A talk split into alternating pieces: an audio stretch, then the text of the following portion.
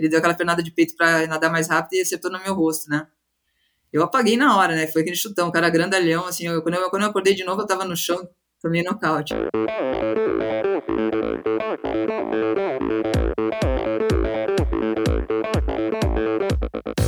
Oi, eu sou a Fernanda Keller. Eu sou João Amoedo. Sou Poliana Kimoto. Aqui é o Murilo Fischer. Aqui quem fala é Ronaldo da Costa. Olá, sou Henrique Avancini. E, esse é o Endorfina, Endorfina Podcast. Podcast. Endorfina Podcast. Tamo junto, hein? Sou Michel Bogli e aqui no Endorfina Podcast você conhece as histórias e opiniões de triatletas, corredores, nadadores e ciclistas, profissionais e amadores. Descubra quem são e o que pensam os seres humanos que vivem o esporte e são movidos à endorfina.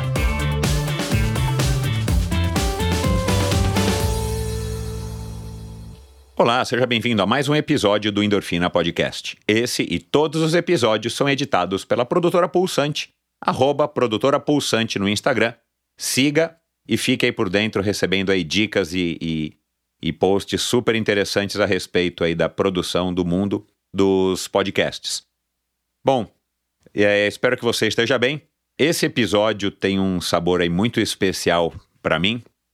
É, fazia muitos anos que eu não falava com a Suzana. A gente competiu na mesma época, nas mesmas provas e, e, e quase que acho que o, o, período inteiro da minha carreira como profissional, a Suzana estava participando da, do circuito aí da, da cena do triatlon brasileiro ela lá de Porto Alegre, mas depois de um tempo ela passou a morar no Rio de Janeiro, então a gente acabava se encontrando bastante ela era muito amiga da Cris Carvalho, que é uma que foi uma grande amiga minha e uma das melhores triatletas desse país, que infelizmente não está mais conosco. E já fazia alguns anos que eu queria trazer a Suzana, e por alguns motivos a gente não não não, não conseguiu conversar antes.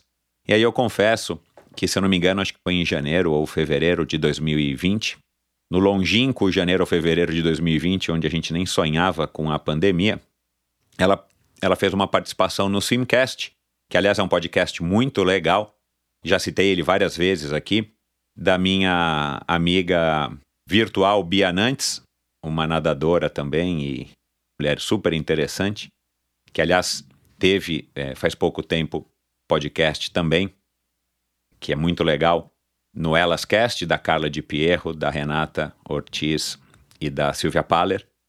E, mas voltando ao assunto da, da Suzana, que eu me enrolei aqui, a Suzana teve no Swimcast, conversando com, com a Bia e com o Danilo, e eu confesso que eu fiquei enciumado. E aí, novamente, tentei agendar com a Suzana, e por alguns motivos a gente não conseguiu, e até comentei com a Bia. Puxa vida, estou tentando trazê-la tanto tempo aqui para o Endorfina, e... mas finalmente deu certo e até brinquei com a Suzana. É, foi melhor porque é, não houve Tóquio 2020, mas houve Tóquio 2021 e ela nadou Tóquio também, então ela tinha mais história, mais vivência e ela que tem três Jogos Olímpicos aí nas, na, né, nas costas. E é uma história fabulosa, a história dela, como de outras pessoas que eu já recebi aqui que passaram e que vêm passando e que passam por provações diárias em suas vidas. E, estão vencendo isso, graças também ao esporte. Então foi uma conversa fantástica, uma mulher, como eu disse aqui na introdução, vocês vão ver, eu vou dizer aqui para vocês, é uma mulher super poderosa, né? É difícil, talvez, para gente que é, né, não tem nenhum problema grave de saúde, a gente conseguir entender e se colocar no lugar dessas pessoas, mas é o que eu tento, é o que eu tento fazer, trazendo aqui a história dessas desses seres humanos e tantos já passaram por aqui e vem na próxima próximos episódios vai ter um outro aí também fabuloso. Vou manter aqui o, o, o suspense para vocês. E a gente falou, eu e a Suzana, da aceitação, né? Como é que é esse, como é que foi a vida dela antes de ser acometida aí com essa doença degenerativa e depois como é que é o ambiente dentro do círculo de para atletas, a, competi a competitividade que sempre esteve nela, esse espírito é, é curioso, eu arrisco dizer que é isso que, que move ela, é isso que mantém ela em pé e lutando a cada dia, desde o momento em que ela acorda até o momento que ela vai se repousar, e ela vai contar um pouco disso, a doença dela é degenerativa, então ela não sabe como é que ela vai acordar no dia de amanhã, é, com que tipo de, de dificuldade, com que tipo de obstáculo novo para ela enfrentar. Então é muito interessante. A gente, enfim, falou aí do início dela no triatlon, como é que foi, é, como é que era na época dela, que é a mesma época que a minha, como é que foi a participação dela no, no, nos três mundiais que ela foi de Kona. A gente fala de cobrança, falamos, claro, de Tóquio, de aprendizados e força de vontade, enfim. A gente falou de muito assunto legal, como normalmente, ou pelo menos eu tento trazer aqui a cada episódio, com os meus convidados, um mais fantástico do que o outro. Então, é, tenho certeza de que vai ser mais um episódio bacanérrimo que vai te trazer muitas reflexões, muitos ensinamentos e principalmente vai te trazer aí bastante é, reflexão. É, antes de partir para a conversa com a Suzana, como sempre, aliás, tive né, um ET, houve um episódio especial. Se você não assina o Endorfina, vai lá agora aí, clica nesse, nesse botãozinho aí no teu smartphone ou no teu tablet de seguir, de assinar, dependendo aí do, do aplicativo que você usa. É um nome diferente, mas você clicando ali, você está assinando o endorfina, você está é, dizendo que você quer receber um aviso, você quer receber um, todo um novo episódio, porque agora no sábado passado, para quem está ouvindo esse episódio na, na quinta, o dia que ele foi ao ar, na sexta, mas no sábado anterior a esse episódio, foi ao ar um episódio especial muito legal, num oferecimento da probiótica, é, num papo sobre é, nutrição e treinamento com o treinador do Henrique Avancini e também do Rodrigo Hilbert. Aliás, a gente fala disso no final da conversa, e com a doutora nutricionista Janaína Porto Alegre, que é nutricionista de entre tantas pessoas da Pamela de Oliveira, triatleta olímpica, que já passou por aqui duas vezes, aliás. E, e no episódio anterior, na, na, na quinta-feira anterior aí, a esse episódio aqui de hoje, foi um, um episódio fantástico com um novo ciclista profissional brasileiro que está é, indo para a Europa, ou já está na Europa uma altura dessa, e vai correr pela equipe espanhola, o carioca Vinícius Rangel, um menino de apenas 20 anos, com muita energia, com, muito, com muita espontaneidade, com um espírito muito é, vamos com tudo. E foi uma conversa fantástica. A gente falou, claro, um pouco de ciclismo, mas é, foi um, uma oportunidade da gente conhecer um pouquinho melhor a cabeça, o ser humano que está por trás desse é, fenômeno do esporte brasileiro, fenômeno recente, que aliás foi eleito aí também, recebeu aí o prêmio olímpico aí na votação popular, já faz, bom, agora já faz uma semana, e Brasil Olímpico, né, o prêmio, se eu não me engano, e foi uma conversa legal, então fica aqui a dica se você é, se interessa aí também por conhecer histórias de jovens atletas, já passaram alguns por aqui, que estão iniciando suas carreiras e prometem tem muita gente que já passou pelo endorfina e gente que vai vir, inclusive no próximo episódio. Também fica aqui mais uma vez o suspense para você. E é isso, pessoal. No meu site endorfinabr.com é onde você encontra todas as informações a respeito desse projeto. Você encontra links para as redes sociais, link para o YouTube. É, você assina a newsletter semanal, você consegue contribuir financeiramente com esse projeto a partir de apenas 20 reais por mês.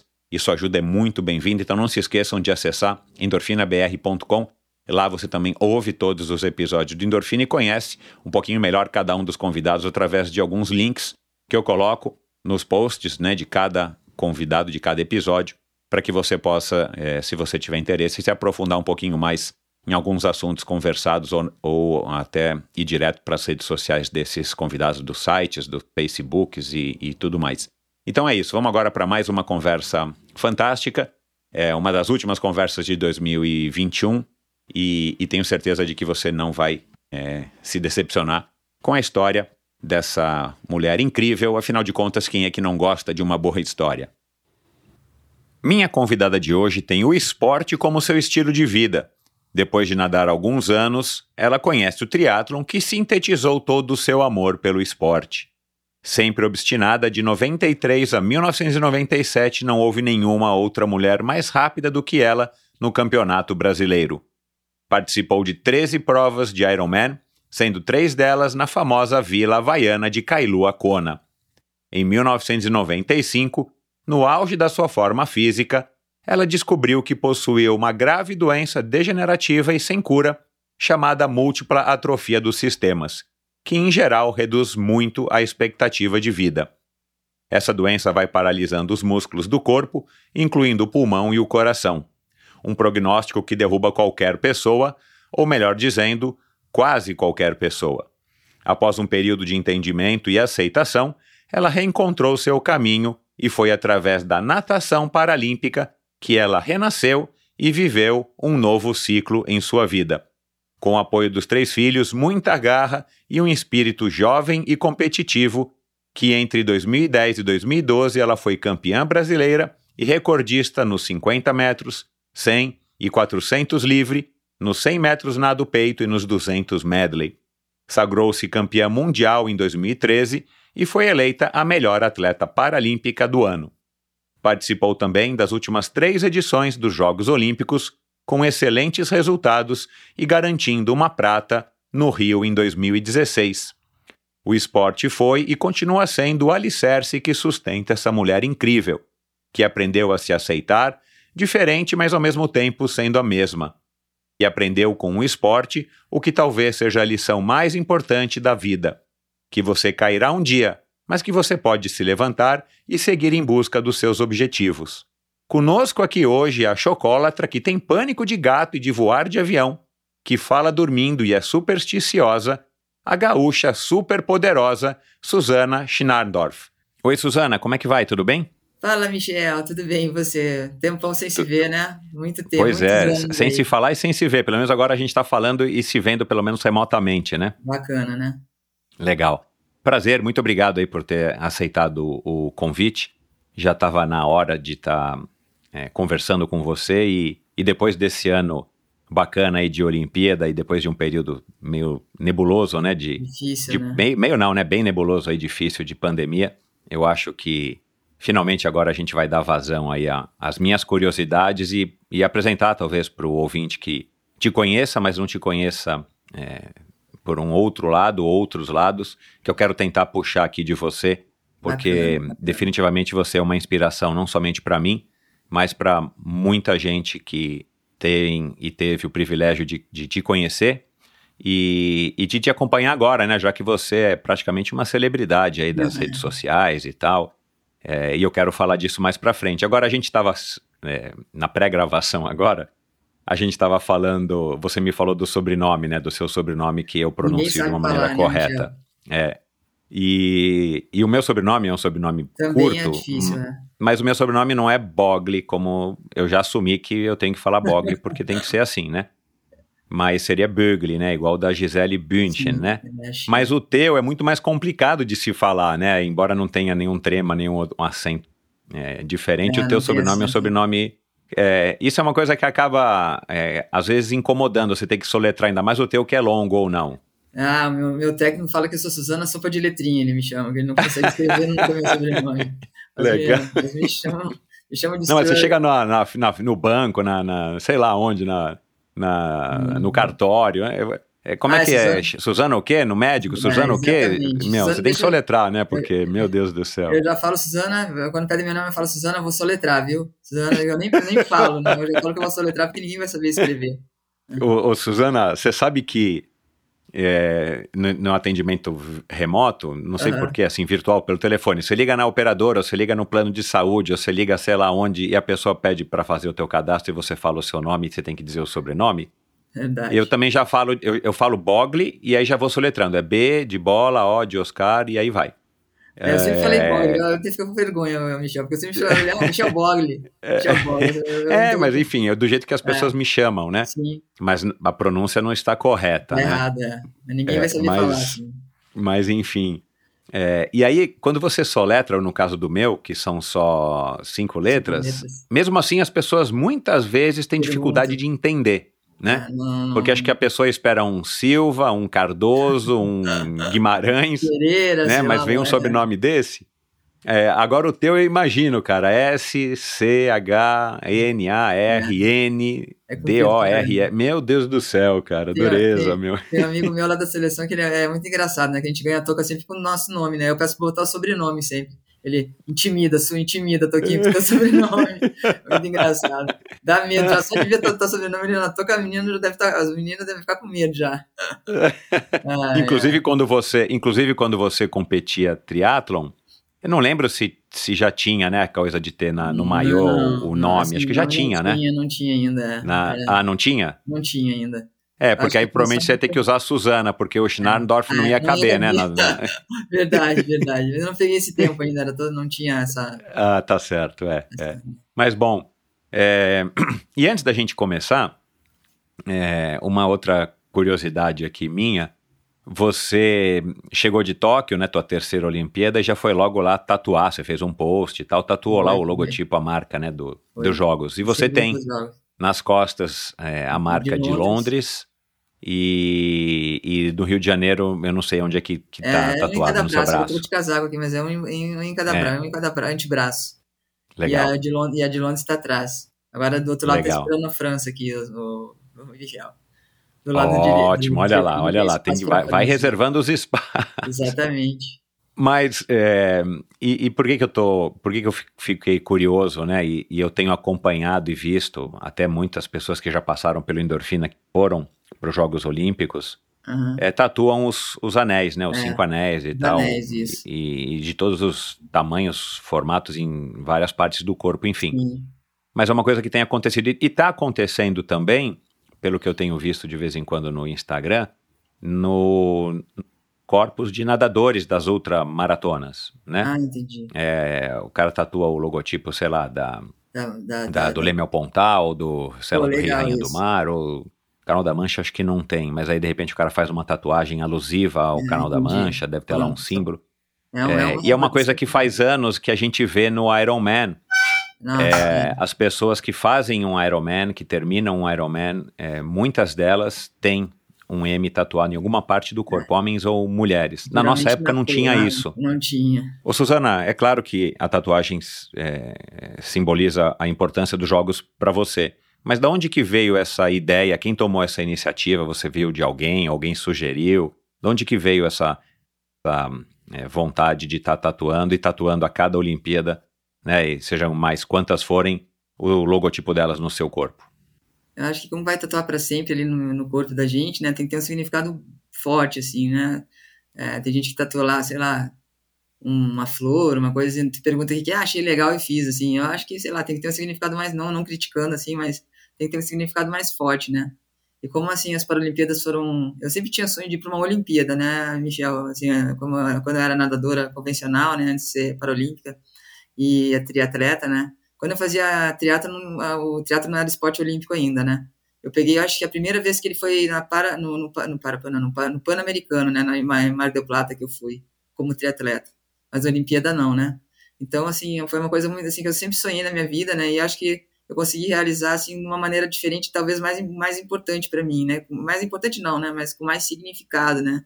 Que foi a Paralimpíada de Londres, que que quando eu quando eu fui convocada já já já, já me veio assim, puta, tô tão feliz dia, assim, é tão importante para mim que eu vou até tatuar, né? Mas eu falava brincando. Aí no fim eu tatuei mesmo, né? E e, e como eu tatu... foi a de Londres, é, não tinha nenhuma. Foi a de Londres que eu tenho aqui no, no, no atrás nas costas, né? Maior, assim, a, minha, a, a tatuagem maior que eu tenho.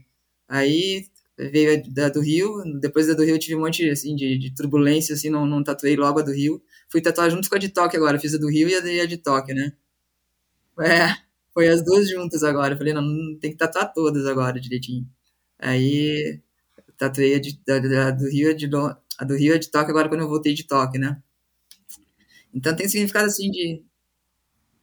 É, tem, tem agora espaço reservado para Paris e eu tenho o nome dos meus filhos aqui no braço também, que são, é, são as tatuagens que eu tenho agora, né? De, do Rio, é, Tóquio, Londres e meus filhos, né? Que, que, que as coisas assim que tem significado pra gente, né, Michel?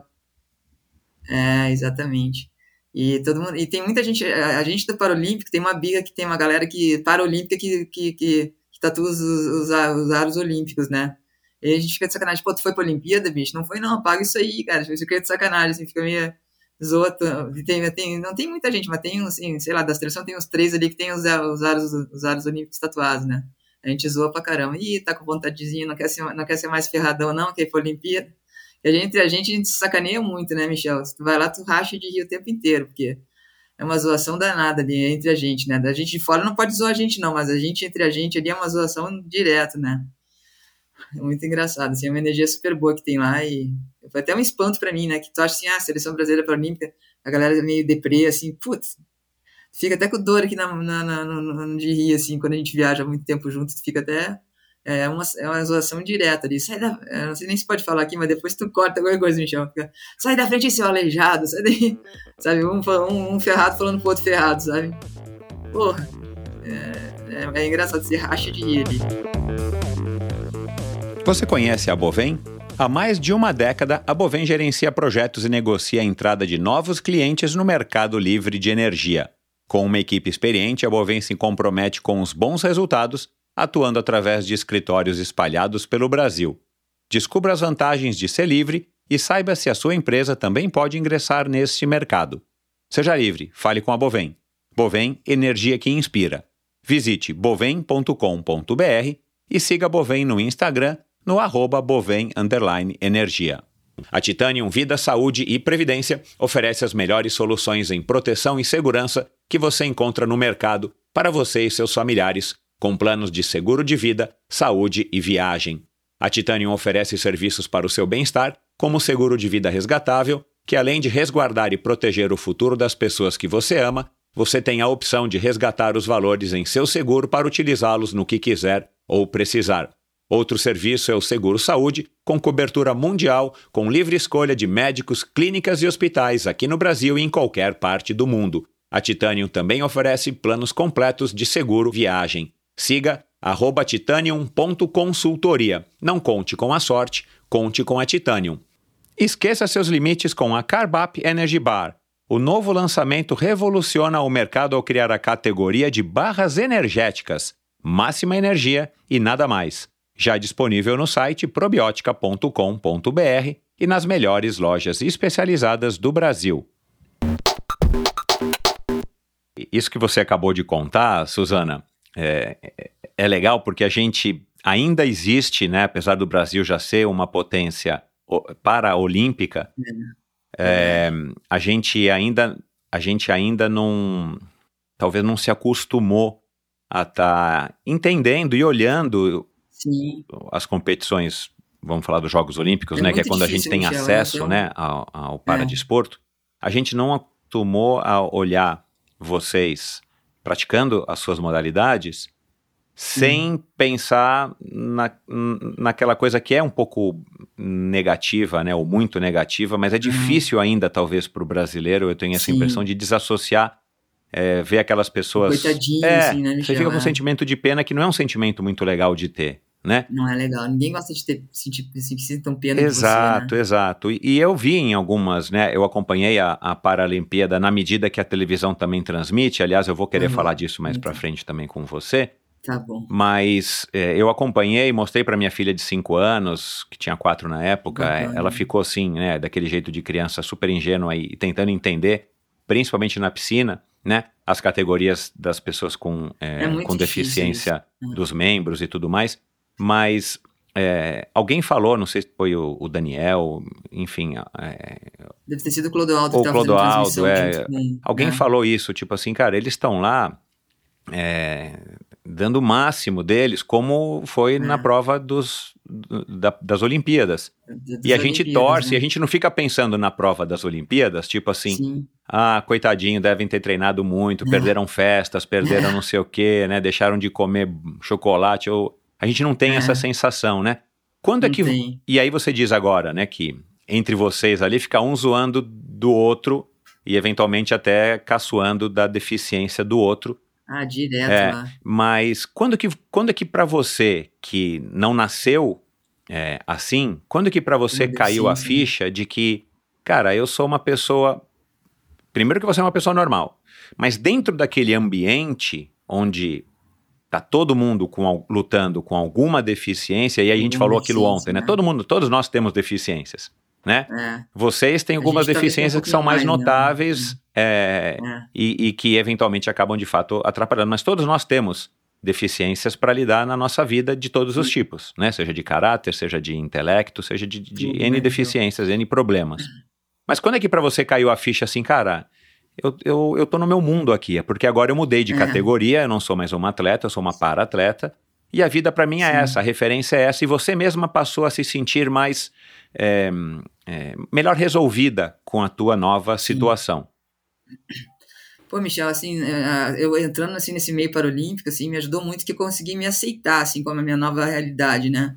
No início, assim, eu tinha muita vergonha de sair, assim, porque eu manco bastante, né? Não tenho habilidade para cortar uma carne maior, mais grossa, assim, tipo, é, é difícil para mim comer, assim, eu- às vezes eu preciso que... eu- agora já a gente pega a manha, né? Eu peço carne, eu já peço cortado pro garçom, assim, ó, pode cortar para mim já, que nem criança, né? Corta em pedacinho pra mim Uhum. ser mais fácil para mim comer. Mas é. E eu não aceitava isso, né? Porque, pô, a gente se acha assim, super, super mulher, né? Uhum. Pô, nadava, corria, pedalava, fazia um monte de coisa, daqui a pouquinho eu não tenho. No início eu não conseguia nem escovar o dente mais sozinha, né? Então, assim, foi, foi difícil, né? Foi. Porque eu, eu- quando eu conto assim, eu costumo falar que eu passei por todas as fases, né? Fica com raiva, né? Porque comigo, pô, sou uma pessoa, gente boa pra caramba, por que eu vou ficar assim, né?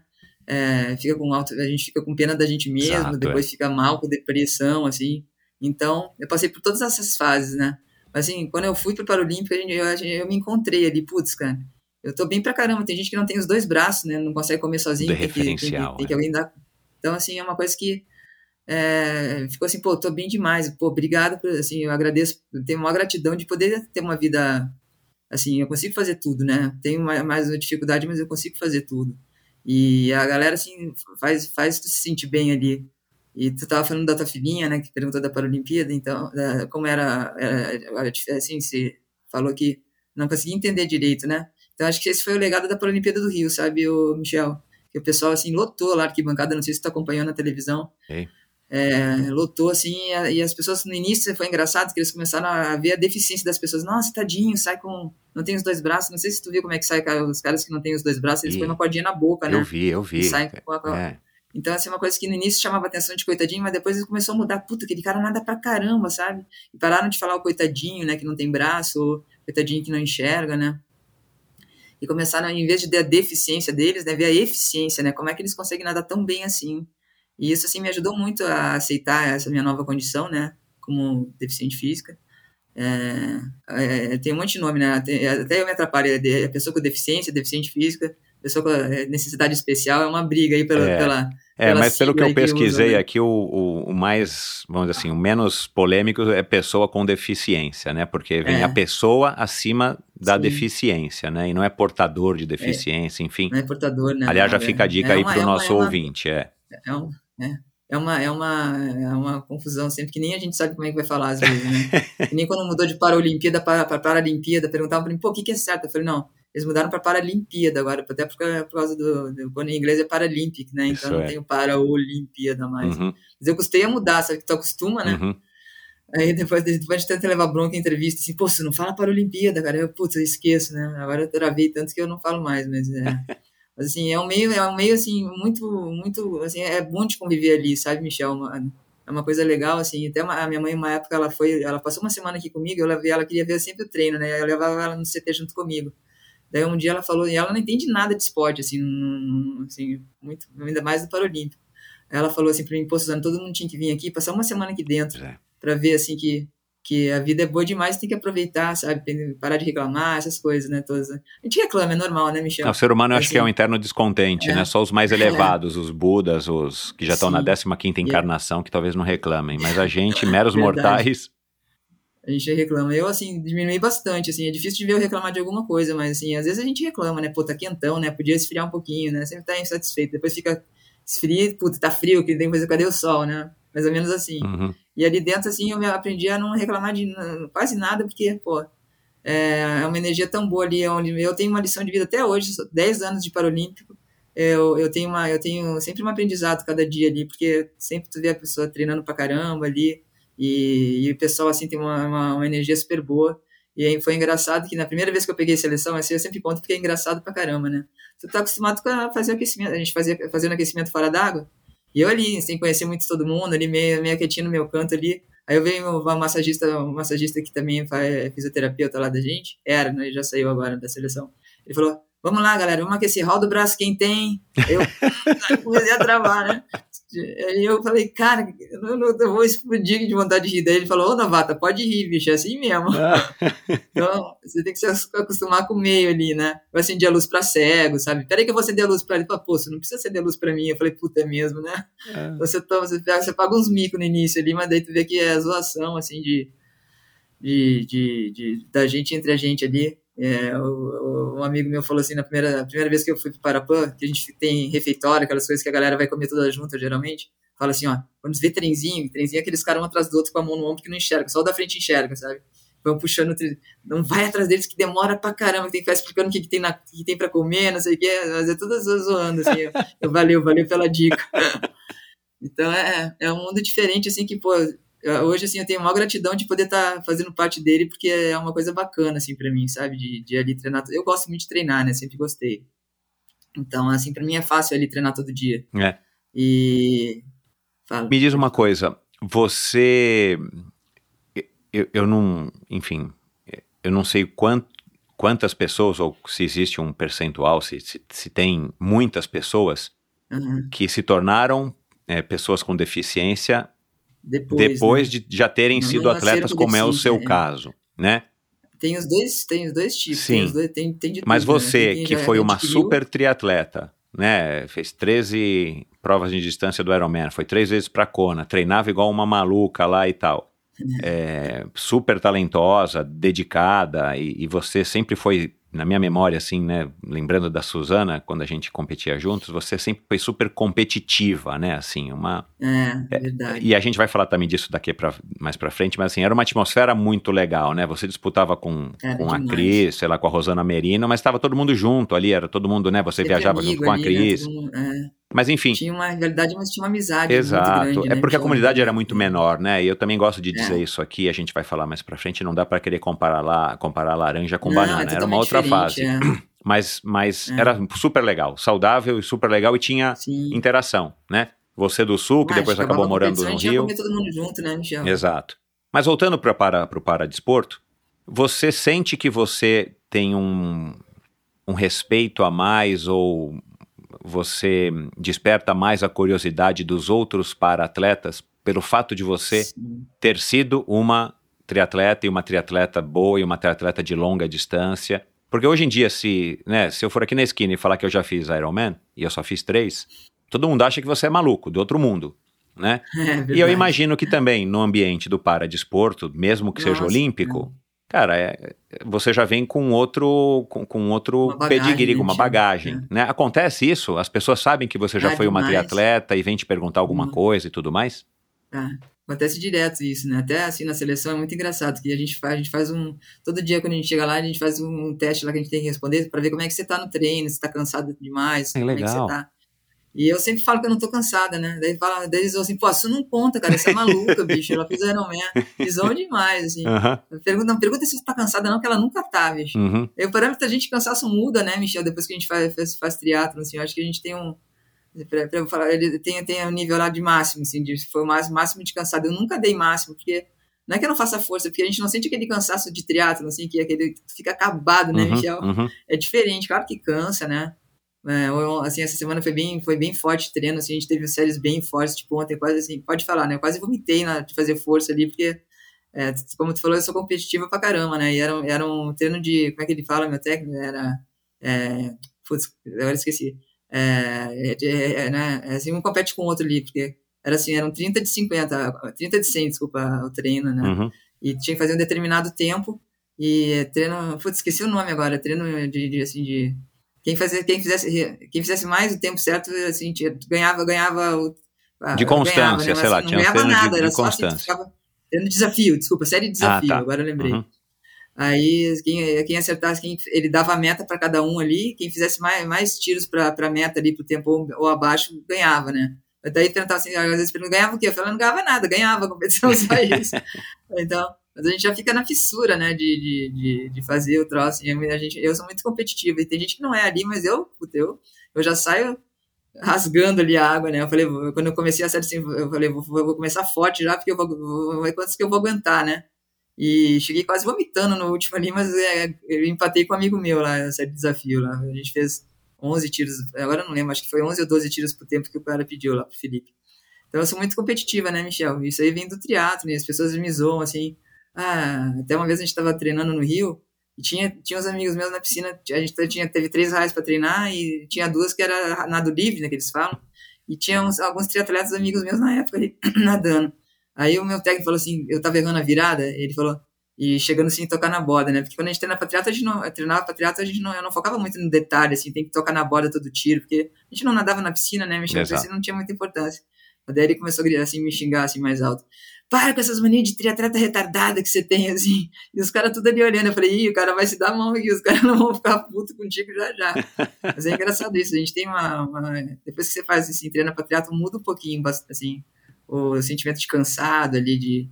de É, de você sobe né? muito a régua, né? Do, você, É, você, exatamente. você aumenta a tua tolerância pro, pro sofrimento, pra dor, você, você acaba É, se do- acostumando com aquela sensação, É. né? Talvez seja mais isso. de dor, de cansaço, né? Agora, Suzana, é, nossa, você fala as coisas, eu vou anotando aqui, né? E eu falo, puxa, eu eu preciso. vou me pe- perdendo também, Michel, que vai tomando. Eu, eu lembro de uma coisa, eu vou te contando. Não, assim, vai fica- lá, eu vambora. É aqui você que é a estrela do show, vai falando. Mas é, Tá bom, obrigado. você, você tá com orelha. 53, não é isso?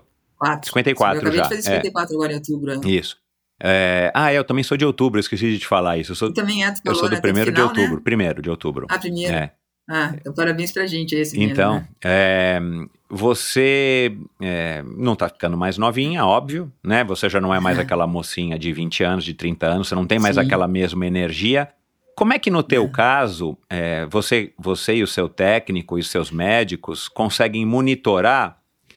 Porque a doença, é, a, a sua doença, ela está avançando e você disse que com a Sim. natação ela está conseguindo avançar. Vocês acham que ela está avançando menos do que se devagar. você não tivesse praticando o, o esporte? É, mas como é que você consegue separar? É possível? Como é que você avalia, tipo assim, pô, você não está mais conseguindo render o que você já rendia? É que se você já rendeu há seis meses ou há um ano? Porque também você já está ficando mais velha, né? Como é que você consegue Sim. monitorar isso ou não é possível? É tudo dentro de um pacote a Suzana? É, a gente, a gente é separado por, por, por- pelas provas que a gente nada, a gente é separado de- por grupos, né? Então são três técnicos principais que tem lá. O meu, o meu técnico é o Felipe Silva, ele treina meio fundo, no, no, para, no paradesporto ele treina a prova de meio fundo, que é 200 metros medley. É, no paradesporto a prova maior que tem é 400, né, Michel? Uhum. Então não tem prova muito longa, longa. Mas assim, a gente treina ali junto com o pessoal que nada medley, e eu sou a classe mais baixa que ele tem, né? Uhum. Daí eu vou te explicar, assim, é, eu treino, assim, a maioria dos meus colegas de treino tem no máximo 30 anos, né, eu sou, tem só a Carol, a Carol que não é do nosso grupo, não sei se tu ouviu falar dela, que ela ganhou um monte de medalha agora lá de ouro no, no, em Tóquio, a Maria Carolina Santiago. Uhum. Já ouvi Ela falar, é 34, isso aí, Maria Carolina, 36, isso. Alguma coisa desse tipo. Então ela é a mais velha, né? Porque, assim, eu sou mais, ela é a, é a a- depois de mim vem ela já com 30 e poucos anos só. Uhum.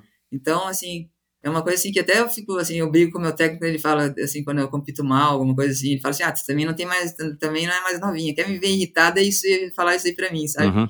Porque, não, não, assim, eu treino, eu, te- eu sou fissurada pra treinar, né? Então, eu sou aquela, assim, eu sou a primeira a cair na água, a última a sair, é difícil de falar assim, puta, tô cansada, cara, quando eu vou começar, eu vou, assim, eu acho que, eu li até um livro, não sei se tu conheceu uma atleta da- ah, dos Estados Unidos que chama Dara Torres, tu já ouviu falar dela? Sim, já ouvi, não li Ela o livro dela, mas já, já ouvi dela sim. É, Sim, ela tem. Ela, ela, é- ela, ela tem, se eu não me engano, ela competiu a última Olimpíada dela com 45 anos Exatamente, ou 42, isso mesmo. por aí. E ganhou medalha, né? E eu li o livro dela, é um livro bem bacana que chama Age is Just a Number, né? A idade é só um número. Legal. E eu sigo esse assim, tipo, eu, eu termino o treino, eu tô, eu tô assim, eu treino. A menina que treina comigo, ela tem. fez até aniversário ontem, fez 22 anos. Então eu sou, podia ser mãe dela, né, Michel? Pois é, então. E, e, e eu, assim, eu, eu, o que eu falo, eu treino de igual para igual pra, com ela e a gente faz o mesmo treino, sabe? Eu acho que eu não, eu não, eu não me sinto, assim, na hora que eu tô treinando ali, eu não me sinto mais velha, né? Eu me sinto igual a elas, o pessoal que treina comigo. Até tem, uma, tem uma, um texto desse livro da Dara Torres que eu gosto muito, que fala assim, ah, me sinto velha quando eu vejo um monte de ruga aparecendo no meu rosto, ou quando a minha coleguinha da minha filha chama, chama oi tia, né? Passa por isso, né, filho? Né, Michel? Porque Então. também tem filhos, então, Então. a gente passa por isso. É. Eu posso até me sentir velho. Mas é, quando eu caio na água e ponho a minha touca, eu me sinto como se tivesse 15 anos de idade, né? Ela fala no livro. E é bem isso que eu sinto, assim. Quando eu ponho a minha touca e caio na água, eu me sinto da mesma idade do pessoal ali.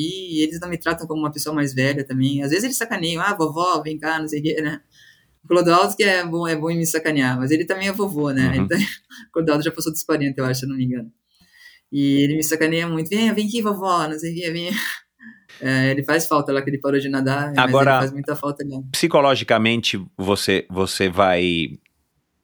Sendo competitiva nesse nível, psicologicamente, Sim. você consegue é, aceitar não só É. o fato de você não estar mais ficando cada dia mais nova, e sim cada dia um pouquinho mais Sim. velha, e o fato da tua, da tua é, doença estar evoluindo. Como é que você faz? É um trabalho muito, é um trabalho muito é, presente do teu psicólogo? Ou é uma coisa que você também já aprendeu a lidar? É, pelas minhas contas, já são o quê? 15 anos, né? Que você tá. Que Paralímpicos são, vão fazer 12 anos agora. Ah, tá. Mas, enfim, você foi diagnosticada faz uns 15 anos, né? Em... Faz 16 anos. 16, é. né? Você tinha Eu já tenho 37. 16 anos que comecei a ficar. É. É dizer, vamos botar aqui 15 anos, porque eu comecei com a doença, ainda tem 16 anos, mas no início eu não sabia direito o que, que era, né? Uhum. Achava que era um pouco de estresse, depressão. Que começou eu fechando, eu não conseguia engolir co- nem a saliva. Quando eu, foi, quando eu ia engolir, travava minha É. garganta, né? E não sei se eu te contei essa, essa, esse, esse início já. E daí foi muito rápido. Daí eu comecei, eu não conseguia mais mexer as mãos direitas, daí comecei a ter falta de ar, assim, foi uma coisa assim, tipo, em três meses eu tava bem, bem abatida já. E então, assim, eu tive que aprender a lidar com isso, né? E até, até, até eu fui em vários médicos que me deram uma, assim, assim, uma. Foram- tiveram, me deram um diagnóstico ruim, assim, sem saber direito o que eu tinha, né? Então, primeiro falaram que eu tive, talvez eu tivesse um tumor, depois esclerose lateral, esclerose múltipla. E toda vez que me davam um, um diagnóstico, eu ia na internet, abria ali com a doença e falava: Caraca, bicho, eu tenho isso, será, né? Dava aquele pânico. Até descobrirem que eu tinha a múltipla atrofia dos sistemas, né? Que é uma doença bem rara. Mas, assim, o início é bem difícil, né, Michel? A gente que é acostumado, assim, a fazer muito esporte, né? Tu começa a ficar dentro de um corpo que, não, que vai parando de funcionar, né? Então, é uma coisa que no início foi bem difícil pra mim. Hoje eu levo numa boa até. Claro que eu tenho meus dias ruins, né? Como a gente tem, todo mundo tem, né? Todo mundo eu tem. fico mais triste, que eu fico puta, assim. ah, pô, não consegui fazer, não dei o tempo que eu queria, como foi a Paralimpíada do, do Japão. Agora, pra mim, foi bem difícil, uma Paralimpíada bem difícil.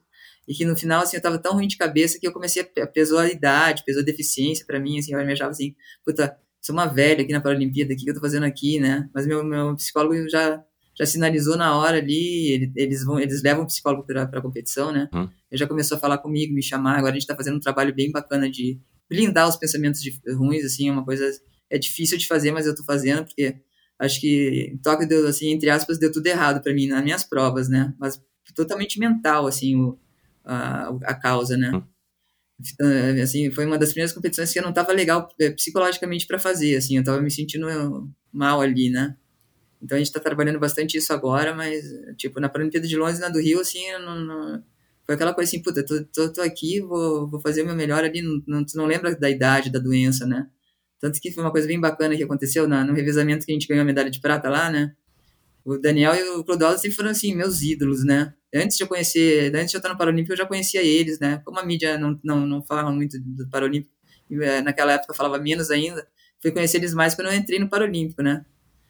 E quando, quando o meu técnico chamou para mim, não sei se tu sabe, né? Que quando, o revezamento pode ter uma formação de manhã e uma formação de tarde, né? Não, não Então, sabia. Nada, pode nadar, pode nadar quatro pessoas de manhã e de tarde pode nadar quatro pessoas diferentes ali. O, o técnico monta, conforme- que tem o revezamento baixo, que pode ter, juntando as, as nossas classes, né? S1 e S10, né? S1 é o mais deficiente, o S10 é o menos deficiente. Esse ano você competiu Como- com S4, é isso? S4, é. Começou fui- com eu comecei S8, e hoje já tá no É, eu fui S4. baixando. Aham. Eu brinco com as meninas mais novas, da classe mais baixa. Se liga que eu tô chegando, bicho. Vai, fico zoando elas, sabe? Olha. Se liga que eu tô chegando.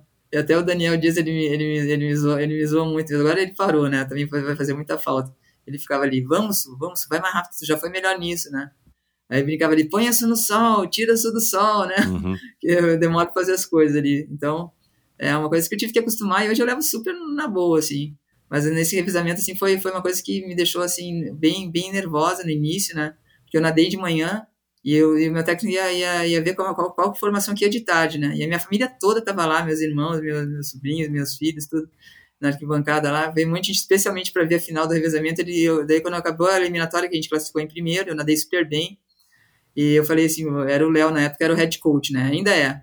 O Leo- Leonardo Tomazelo. Ele não dava, ele não dava treino para mim especificamente, mas ele é o chefe, né? Então ele que fazia o revezamento junto com os outros técnicos. Mas a palavra final era dele, né? Aí eu cheguei pra ele assim, aí, Léo, vou nadar ou não revezamento? Aí ele assim, Su, seguinte, vai pro hotel, descansa, come e eu vou te mandar mensagem. Daí eu falei, puta, não faz isso comigo não, bicho. Não faz isso comigo não, me fala alguma coisa agora. Ele, confia em mim, vai descansar, vai descansar que vai dar tudo certo. Aí eu, você me conhece um pouquinho, né, Michel? Eu sou ansiosa pra caramba. Eu fui, consegui comer pouco ali, não consegui comer muito ali, nervosa pra caramba, ansiosa, na verdade, né? Fui lá pro meu apartamento lá, que a gente tava na vila, deitei na cama e botei o celular aqui, né? Aí ficava aquele hum, barulho assim, é filho, mãe, sei lá, amigo, né? Eu falei, cara, não toca, o Léo não manda mensagem nunca. Tá. Daí eu pensei assim, puta, ele não vai mandar mensagem se eu não for nadar, ele vai vir aqui, daí ele não vai me mandar mensagem, ó, tu não vai nadar, ele vai vir aqui falar comigo. Aí eu ficava assim, não toca a campainha, não toca, né? Daqui a pouco, hum, deu aquele, eu olhei, é Léo Coach, eu falei, puta, mensagem pro Léo, abri ele. Su, cinco horas aqui que você vai nadar final. Deu, caraca, bicho, sabe? Fui na varanda, ah, comecei a gritar, né, Michel? Aí depois que eu cheguei lá na piscina, caiu a ficha assim, cara, eu vou nadar o revezamento com os caras foda aqui, né? Eu tenho que nadar bem, cara. Daí começou a dar aquela assim, não digo medo, né? Mas assim, aquela adrenalina assim, puta, tem que nadar bem. E eu tinha dado 41 na minha prova, no 50 livre. Era 4 por 50, eu ia na, 4 por 50 metros, eu ia nadar 50 livre de novo na, na, no revezamento. E eu, eu, a gente veio se abraçou antes de ir pro call room lá, pra sala de controle, e falou assim, cara, gente escutava todo mundo torcendo lá na, na, na piscina, Brasil, Brasil, falava, gritando o nosso nome. Eu falei, cara, comecei a ficar muito nervosa, né, Michel? Eu falei, cara, calma, tá tudo bem, só vai nadar 50 metros forte, cara. Eu tentando me acalmar, né? Aí vai dois para um lado dois para o outro, né, Michel? Como é 50, dois foram para a sala de controle de um lado e eu e o Clodoaldo ficamos na sala de controle do outro. Aí eu tava nervosona, eu falei, vou lá falar pro Clodoaldo pra ver se eu dou uma acalmada, né? Eu falei, Clodoaldo, você tá nervoso? Ele, pra cá, não pode falar, mas pra cá, pra caceta, tô nervoso. Eu falei, ai, que ruim, eu também tô. Aí ele me abraçou assim, calma, vai dar tudo certo. E foi assim, tipo, na, no revezamento eu dei 40, baixei um segundo, que em 50 metros é difícil de tu baixar, Então. né? Nadei bem pra caramba, assim, então foi uma realização pra mim, mas eu fiquei nervosa, viu, Michel? Bateu aquela assim, caraca, responsabilidade quadriplicada ali, né? Porque se tu vai mal numa prova individual, tu vai mal e é só você que se prejudica, né? Uhum, Mas se tu nada mal um revezamento, tu ferra com todo mundo, né? uhum. Aí quando eles falaram meu, quantos que eu dei, assim, deu aquele alívio, assim, ai, graças a Deus. É, é, qual foi Aí o resultado mais classificação. importante da tua carreira como é, para-atleta? Assim, o que mais Pô, significou para você? Como o Clodô, tá falando de mim. Pô, Michel, assim, todo mundo pensa que a Paralimpíada de, da Paralimpíada do Rio, né, é, uma, é um resultado, assim, muito importante pra mim. Quando eu fui campeão mundial também foi sensacional. Mas a medalha, a primeira medalha, assim, que a medalha que eu, eu guardo, assim, com muita recordação boa e carinho, assim, é do meu primeiros Jogos Parapan-Americanos, que foi a primeira seleção que eu peguei, assim, uma competição importante.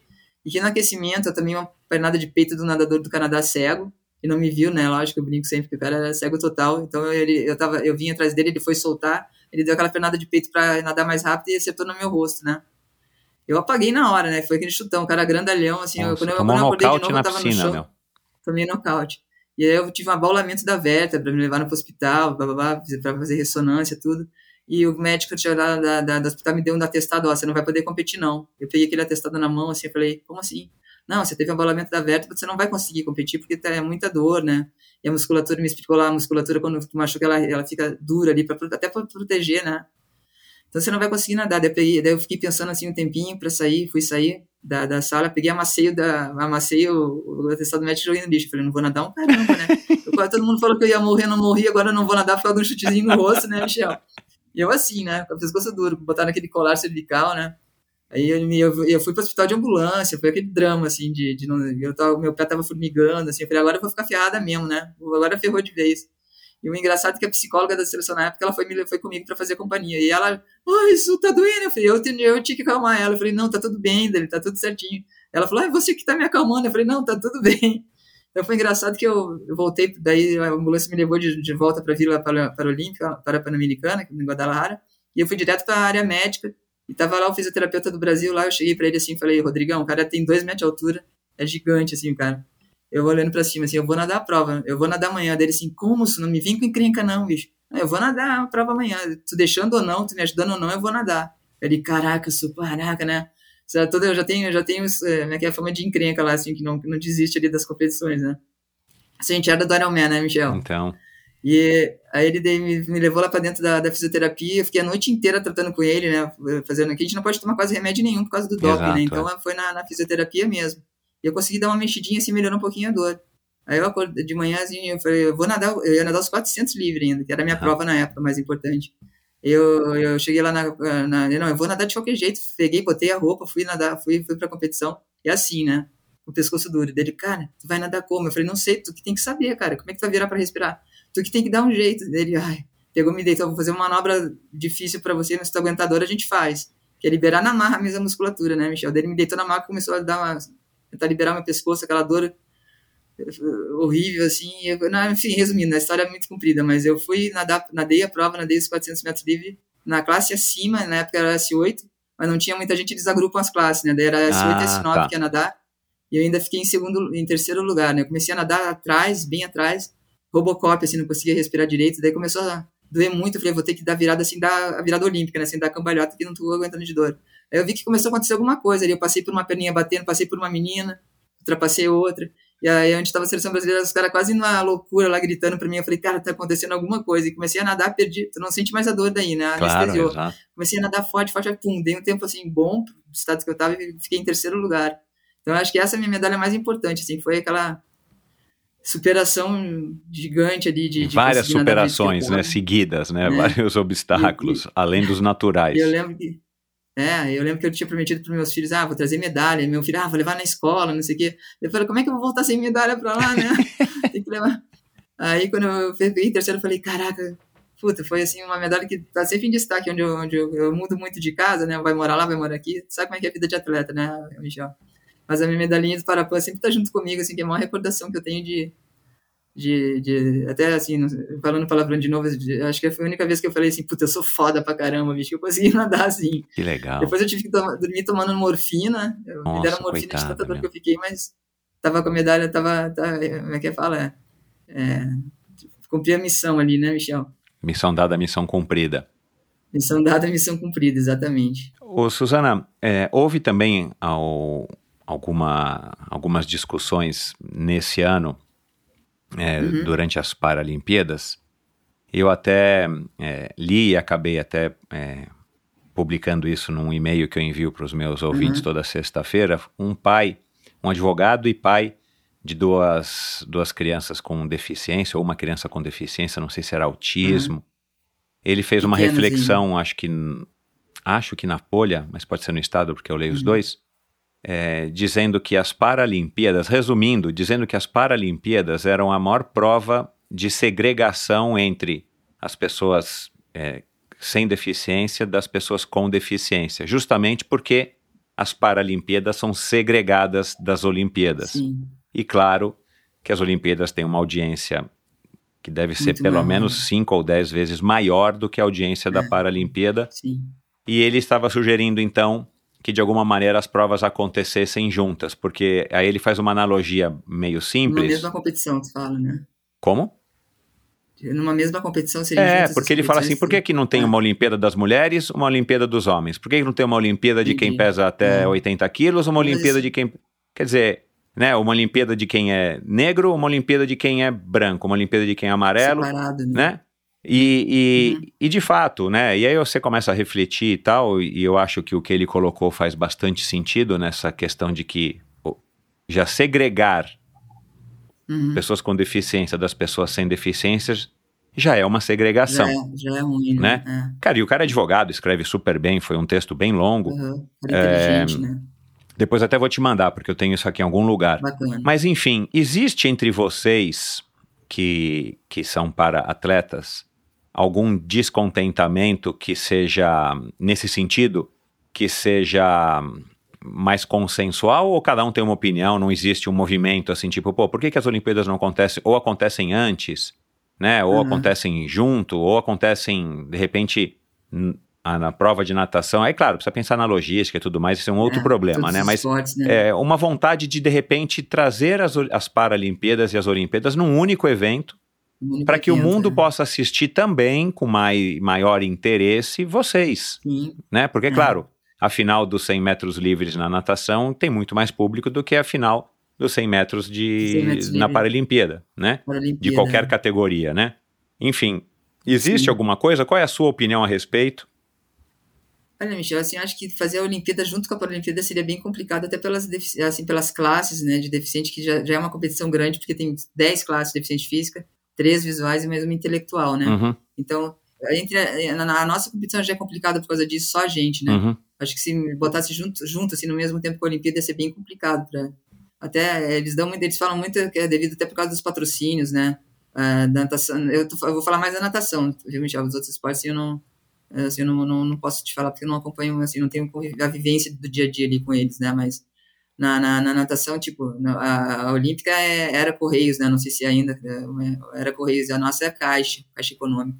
Não, não, é, é, para, acho que o Olímpico é Bradesco, a maioria das competições é o Bradesco que patrocina, a gente é Caixa, então bate os patrocínios, né?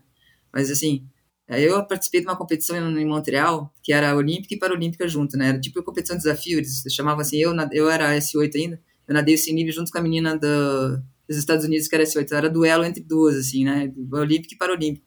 Pô, eu vou te falar, foi a competição mais bacana, assim, tirando os jogos, né? Que eu, que eu já participei, porque era Olímpico e Paralímpico, tipo, Michel, Michel Michael Phelps estava nadando na competição, sabe? Então hum. foi Falei, caraca, quando eu parei na frente do cara, eu falei, caraca, eu tô nadando na competição que o Michael Phelps tá nadando, sabe? Eu sou uma fã do cara, assim, sou chat mesmo ali. E, e foi, foi uma, uma, competição super bacana, mas foi uma competição pequena, né? Tudo assim, tinha poucos atletas nadando, quer dizer, poucos, assim. Não era uma, não comparava com o Mundial, uma, uma Paralimpíada, né? uhum. né? Então acho que se juntasse, juntasse os dois esportes nos, nos jogos, ia ser complicado.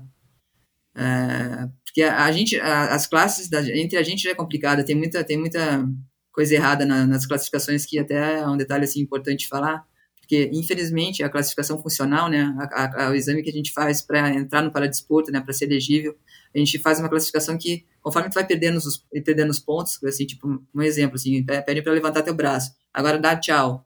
Assim, o movimento pede para dar o movimento como de dar tchau. Tu fala assim, ah, tu pode falar que consegue, pode fazer, pode falar que não consegue, né?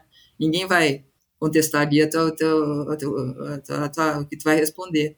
Mas, então, com, com isso, é, tem muito erro de classe, tem muita gente que finge ali, infelizmente, né?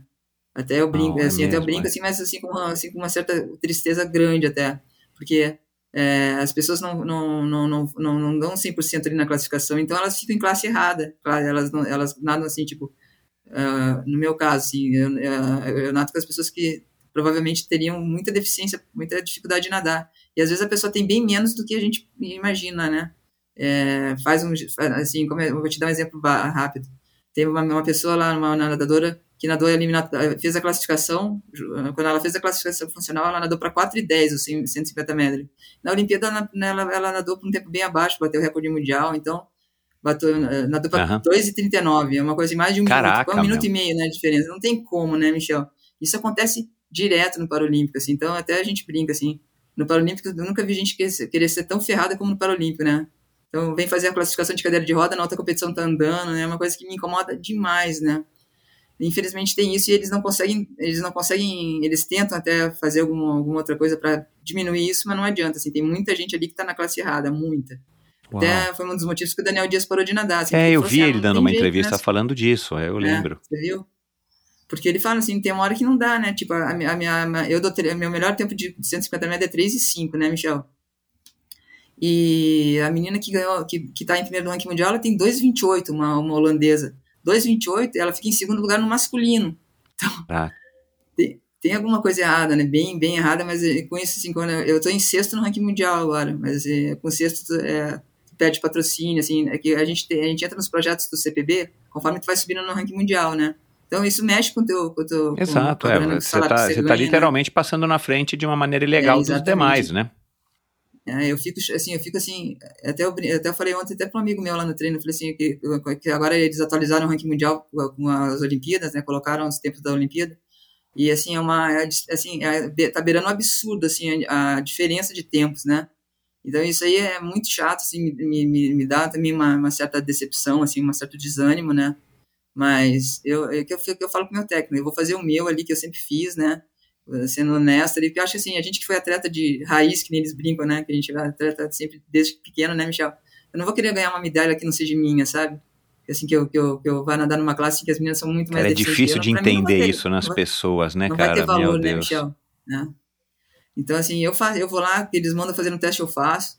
É, depois, é, não sei se tu sabe como é que é a classificação. Tem que ser sempre durante uma competição, né? Ah, não, não então, sabia. Eu, eu, eu, sei que acho que é anual, né? E tem uma data pré-determinada. É, depende, Michel. Assim, assim, se tu tem uma doença como eu, é anual. Eu faço todo ano, né? Até eu brinco. Eu acho que eu já fiz oito ou nove classificações.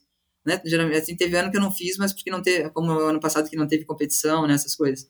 Mas é, é bem duro para mim, porque é, assim, a gente compete com, eu compito com gente assim que que, que, que é deficiente daquele, naquele nível só na competição, sabe? Se tu entrar na rua, vai estar andando, vai estar. Então é, é, é chato, Aham. né? Até um fisioterapeuta da gente, né, agora no, no Mundial de Londres 2019, teve uma festa depois, assim, foi pouca gente, de rede, assim, festa de. Ah, toda, é, festa de noite, aquelas festas do triatlo lá que tinha depois lá em Santos, lembra, Michel? Tipo na Loft, assim, na Loft. né? Isso. Domingo à noite. E ele falou assim, Su, eu não fui porque eu tava. hum, ah, eu, já, eu já tô. Eu acabo a competição, eu quero ficar no hotel, não gosto de sair muito assim quando eu tô na seleção, porque sempre dá merda quando tu sai, né? É, é, dá alguma merda lá e eu não quero estar junto. Assim. A tem uma galera, muita gente que não vai também, porque a gente é meio que regime militar ali quando tá na seleção, né? Tu tem que. Não, não pode, assim, tem que sair pedindo permissão, aquela coisa toda, né? Não, não pode beber, não pode fazer um monte de coisa. E eu não gosto de, assim, a gente tem tanta, se eu quiser ir na festa, quando, tiver- eh, ir pra balada quando tiver fora da seleção, eu posso ir, né? Não é a última festa da minha vida, então eu não vou. Mas o, o, o fisioterapeuta falou assim, Su, eu fui na festa lá. Se eu fizesse um vídeo de 30 segundos filmando os caras na festa, ia dar um monte inelegível ali, um monte de gente ia subir de classe, porque Não. falou, tinha gente, foi a gente de cadeira que tava lá dançando no meio da pista, sabe? Caramba. Então, assim, é uma, é uma beiro absurdo, sabe, Michel? Beiro absurdo, assim. Agora, né, eu não sou médico, mas eu acho que a gente tem tecnologia na medicina Tem. hoje para conseguir avaliar, Tem. né, Com certeza. impulso muscular, impulso nervoso, sei lá. Sabe uma coisa básica, assim, você que não precisaria nem disso, Michel, sabe que era só continuar acompanhando a pessoa que, que é, classificou, tipo, eu classifiquei lá como S5. Continuar acompanhando a pessoa depois da, da classificação, porque ela vai ter que nadar forte para pegar uma seleção, né, para ganhar uma medalha. Então, ela vai fingir ali, mas depois ela vai nadar mais forte, que aconteceu Entendi. nas Paralimpíadas, Uhum, né? uhum. Então é só continuar acompanhando, assim, e ter uma punição como tem o doping lá. Tu toma lá, sei lá, testosterona, tu fica três anos sem poder competir. Ah, fingiu? Quatro anos sem competir. Pode fazer isso igual, né? Uhum. Não precisa nem de teste lá. Se tu vê, ah, eu vou até te mandar depois, assim, eu demorei um tempinho para conseguir assistir minha prova do, de 150 metros lá, na, na, em Tóquio, né? Eu não conseguia ver, assim, porque eu nadei tão mal que aquilo me dava, assim, eu começava a ver e desligava. Uhum. Mas daí eu consegui, quando eu consegui ver, menina- as duas meninas que estão, que foi esse primeiro e segundo, elas batem muita perna e andam de cadeira de roda, entendeu? Se tu bate perna, tu, tu consegue andar, né, Michel? É. Então, então, é assim, é, ver o absurdo, assim, isso me deixou bem, me deixa bem desanimada. Eles tinham que fazer pelo menos isso, acompanhar os atletas que fazem classificação pelo menos mais um ano, né? Agora, Daí isso vai- é uma, é uma regra, é, é uma falha mundial, né, do, do Comitê Olímpico É, é. Paralímpico, Mundial. Paralímpico, né? Sim. Até mais fora do Brasil do que aqui, mas aqui tem muito também.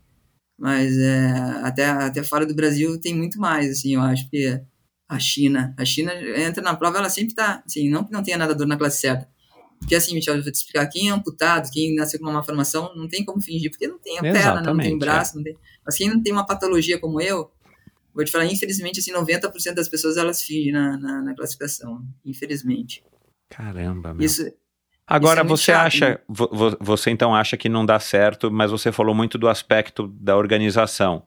Mas você não Sim. acha que para o paradesporto ter mais visibilidade, poderia ser, de novo, a gente está só no campo da hipótese aqui, né? sim. Mas você aham. não acha que poderia ser de alguma maneira é, misturado, simultâneo, de alguma Ah, maneira, para ter mais.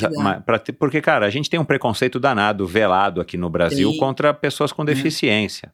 Muito né? ainda. É, eu imagino que você, né, você já falou aqui que tinha vergonha, você não conseguia mexer mais o É. braço, a mão, o braço esquerdo, pede para cortar e tal.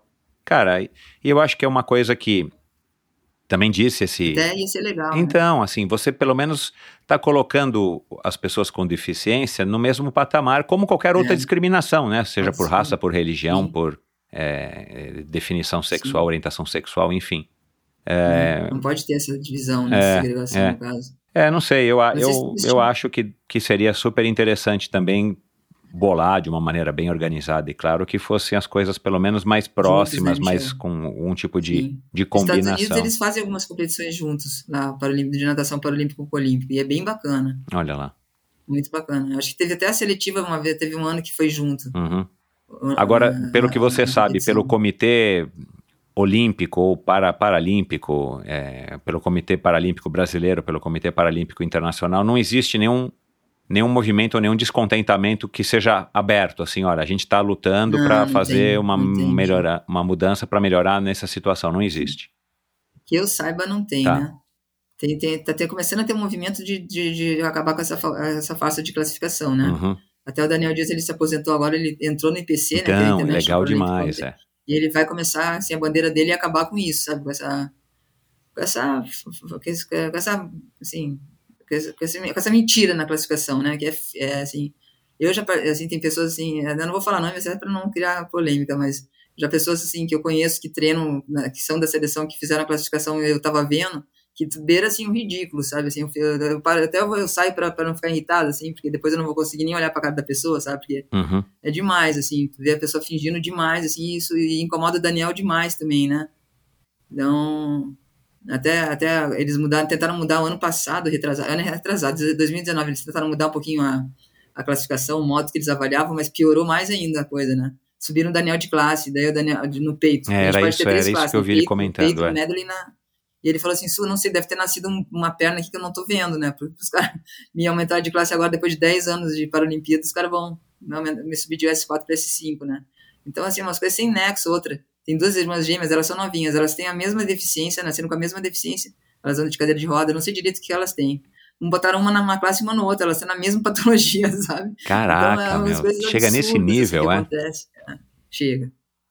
É. Infelizmente chega. Com- comparando com Mas o é- termo doping mecânico, né, que alguns anos surgiu É. no ciclismo, isso é um doping, sei lá com qual nome, né? porque- Demais, é. A Bia Bia tá beirando um absurdo agora na atualidade, assim, viu, Mi- Michel, assim, a- esse problema de classificação. E, assim, tipo, vou te contar, assim, uma menina tá, entrou de cadeira de roda lá no, numa competição que a gente tava em Vitória aqui no Brasil, né? Tava em Vitória de cadeira de roda, daí ela foi pegar, ela tá, começou a comer, ela se serviu de cadeira de roda, tudo.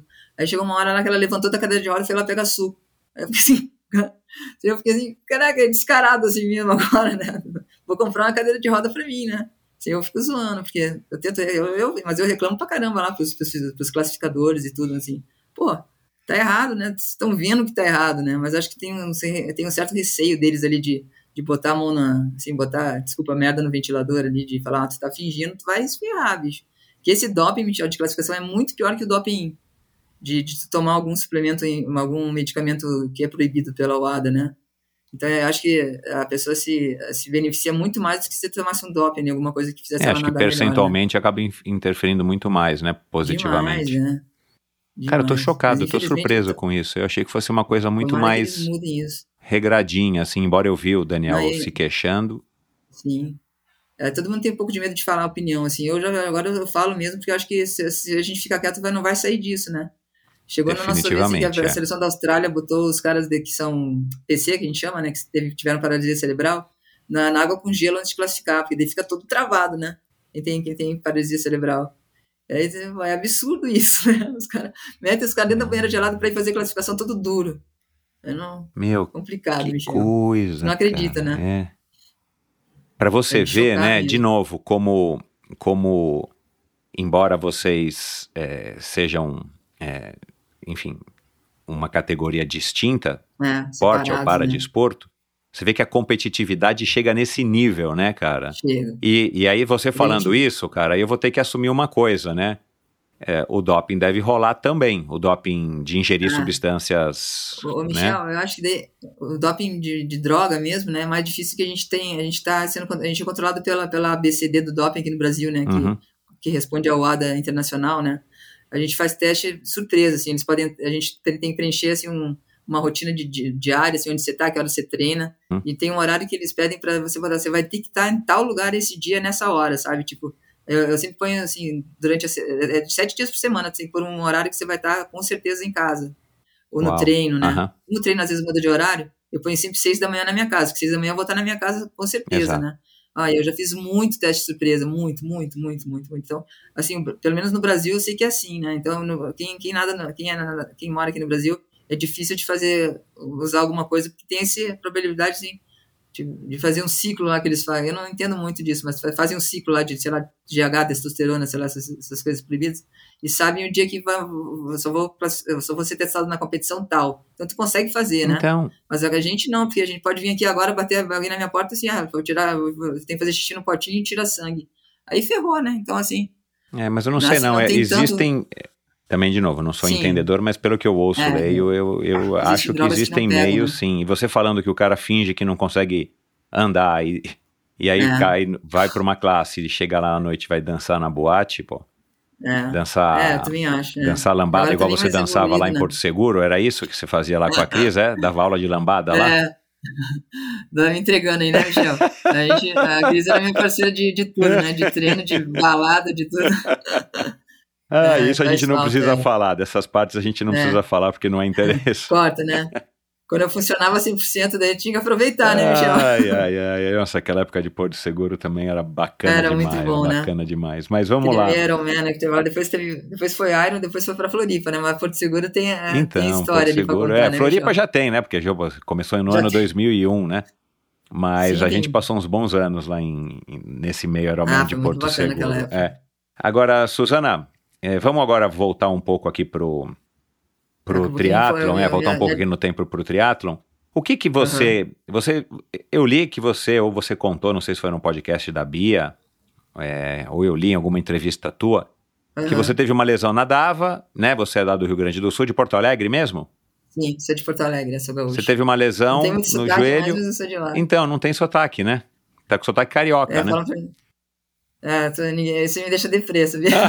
Pô, como não? Daí eu tento falar, falar gaúcho. Como não? Claro que eu tenho. Isso. Bom, você tem que passar um tempo lá, né? Isso acho que não deve ser muito É. difícil de você resgatar essa memória. É verdade. Mas enfim, aí você teve uma lesão no joelho e aí foi fazer triatlon. Foi. Como é que foi essa história? Não, foi assim, eu, eu, eu operei cinco vezes meu joelho esquerdo, né? Do quê? Porque. Ah, eu, eu, uma- eu tive uma torção nele que rompeu o ligamento, a, a, a, a rótula quebrou, aquela, aquela encrenca bra- brava Aham. mesmo, né? Aí eu operava e não, não dava certo, tinha que operar de novo, não dava certo, assim, Caramba. chegou uma hora que, assim, que eu falei assim, ah, não, não, quer dizer, não, vou- não quero mais operar, sabe? Chega, não vou ficar nesse sofrimento de operar a perna um monte de vezes. Acho que teve um ano, acho que teve um, um ano assim que eu eu operei, no mesmo ano eu operei três vezes o joelho, assim, Uau. putz, eu não aguentava Qual a mais. idade que você tinha? É, peraí. Eu acho que eu tinha, eu acho, eu acho ótimo, né? Mas eu, eu tava nadando, eu devia ter uns 20 e poucos, assim, 25, É, 26, tá eu não, nova. não vou te, não saber precisamente ali. Eu nadava, no, eu fui nadar no Minas, né? Nessa época eu nadava no Minas Tênis lá em BH, né? Aí eu resolvi voltar para Porto Alegre para tratar e assim, tipo, não ter que operar mais. Mas daí a gente engorda, né, Michel? Assim, a gente que é atleta, a gente. Eu engordei 14 quilos Caramba. quando eu, quando eu parei de, de nadar. Aham. Aí eu entrei numa academia lá em Porto Alegre para dar uma, dar uma emagrecida. Quando eu comecei a poder fazer exercício de novo, né? Quando o joelho melhorou, eu comecei a ir pra academia até para fazer uma fisioterapia, né? Eu conheci uma galera fissurada pro teatro lá em Porto Alegre. Isso já voltei para Porto Alegre, né? Acho que eu já falei. Aí me, me, me emprestaram aquela fita VHS, lembra da nossa época? Com aquela imagem toda videocassete, né? distorcida, é. Daquele Ironman de 84 que o Michael, que Michael Phelps, você fala, que o, o Mark Allen e o Dave Scott foram, foram aquele... Aquela, É, 89. aquela competi- Disputaram, é. 89, É, né? palmo a palmo, 89, é. Isso. Aí eu, assisti- eu levei pra casa, assisti aquela, aquela, aquela fita e falei, cara, é isso que eu quero fazer, bicho, né? Eu lembro que eu chamei meu pai assim, pai, vem assistir aqui. Daí ele começou a ver, ah, já, já vem, já vem bomba aí, né? Aí, tipo, eu comecei a, pedir pra junto lá nos treinos de bike. Eu só tinha uma mountain bike na época, não tinha aquela bike de estrada. E eu sofria pra caramba, mas a gente tem aquela competitividade ferrada. Eu, eu passava mal ali, sofria, mas eu queria ficar na roda dos caras ali, né? Aí comecei a, a treinar tudo, assim, me apaixonei pelo triatlo e fiz o meu primeiro, a minha primeira prova foi interna- internacional de Santos. É, tu deve, tu, com certeza tu estava fazendo a prova também, tu Tava, fez tava, várias é. lá, né. Michel? E eu lembro que, vai, eu fui com a bicicleta lá toda, eu, não, não- eu não fui de mountain bike, mas eu peguei emprestada a bicicleta, eu fui com um capacete de andar de windsurf, sabe?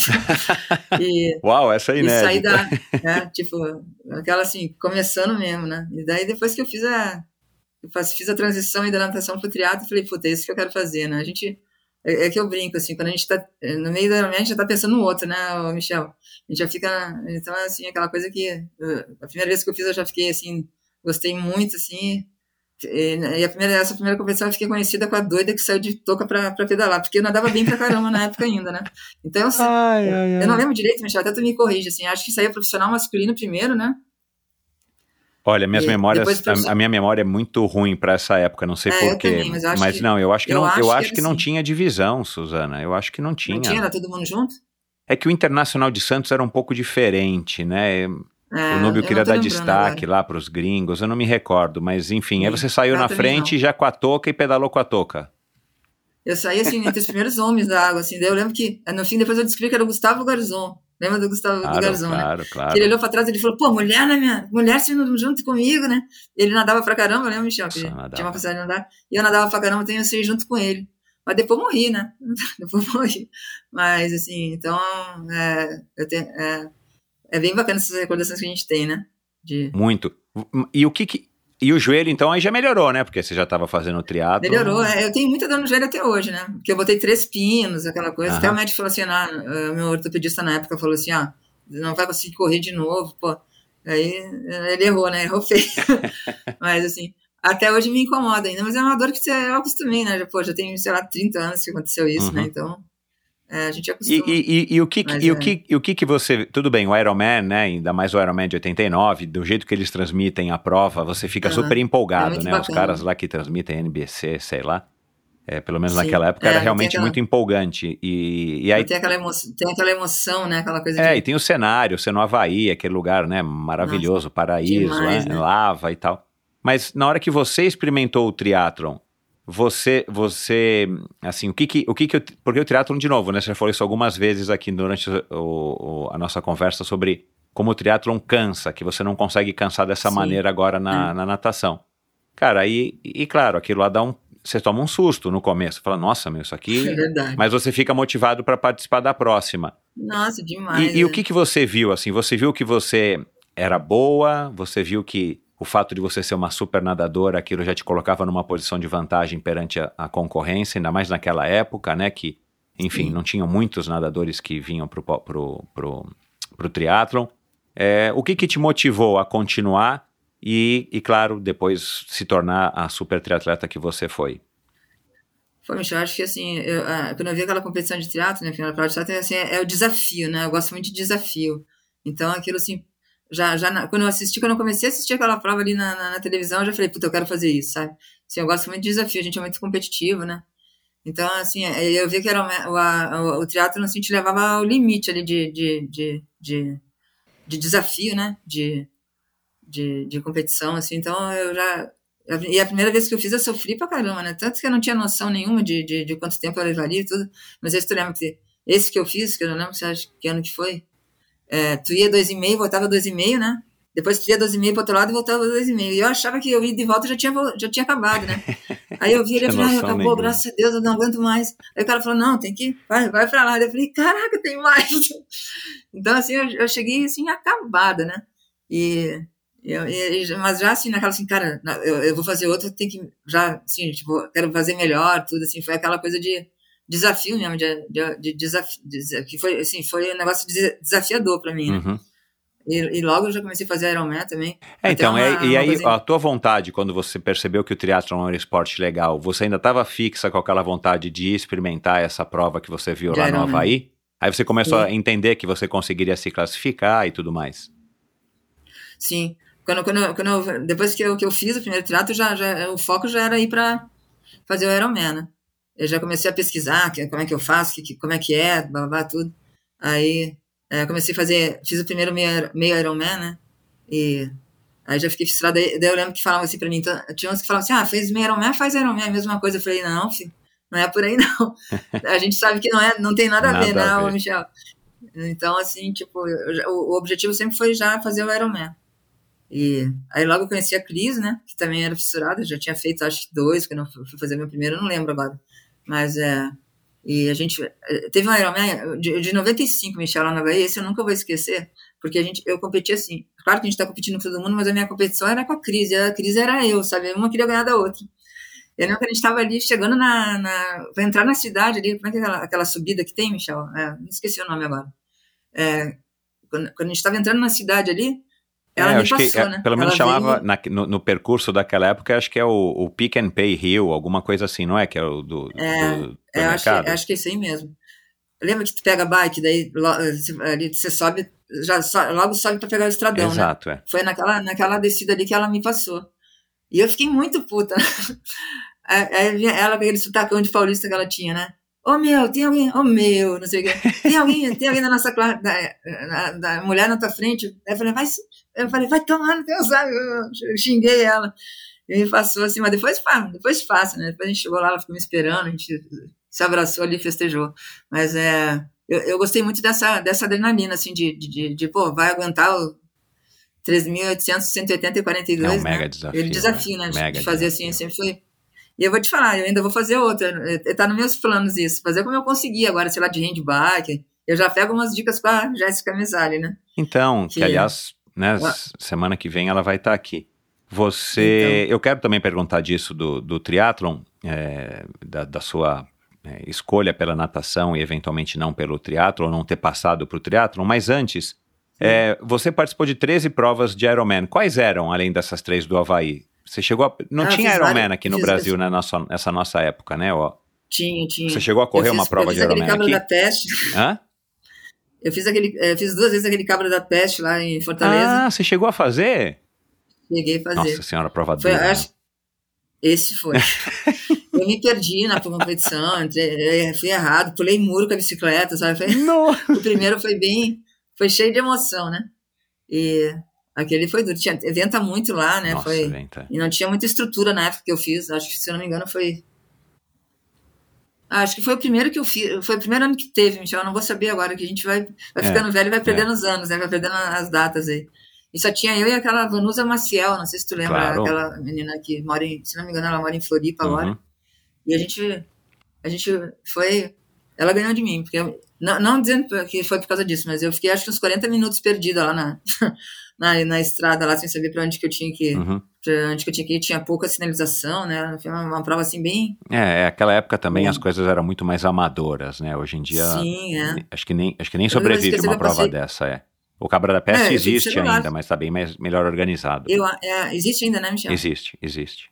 E- Mas quais outras provas? Você ia lá para o Canadá com a Cris, que a Cris eu sei que também ia lá para Canadá fazer prova. Você foi fazer prova de Ironman fora? Foi, foi. Eu fiz, eu fiz três, que duas na Alemanha. Da Alemanha foi muito bacana. Não sei se chegou a fazer o Iron Não, de lá cara, de Roth, né? Não sei, nem, se- não sei nem se tem ainda. Mas é, um, é, uma, é uma prova muito, muito, foi muito legal também. Havaí, é, é, Floripa, é, que mais que eu fiz? A gente até se perde, né?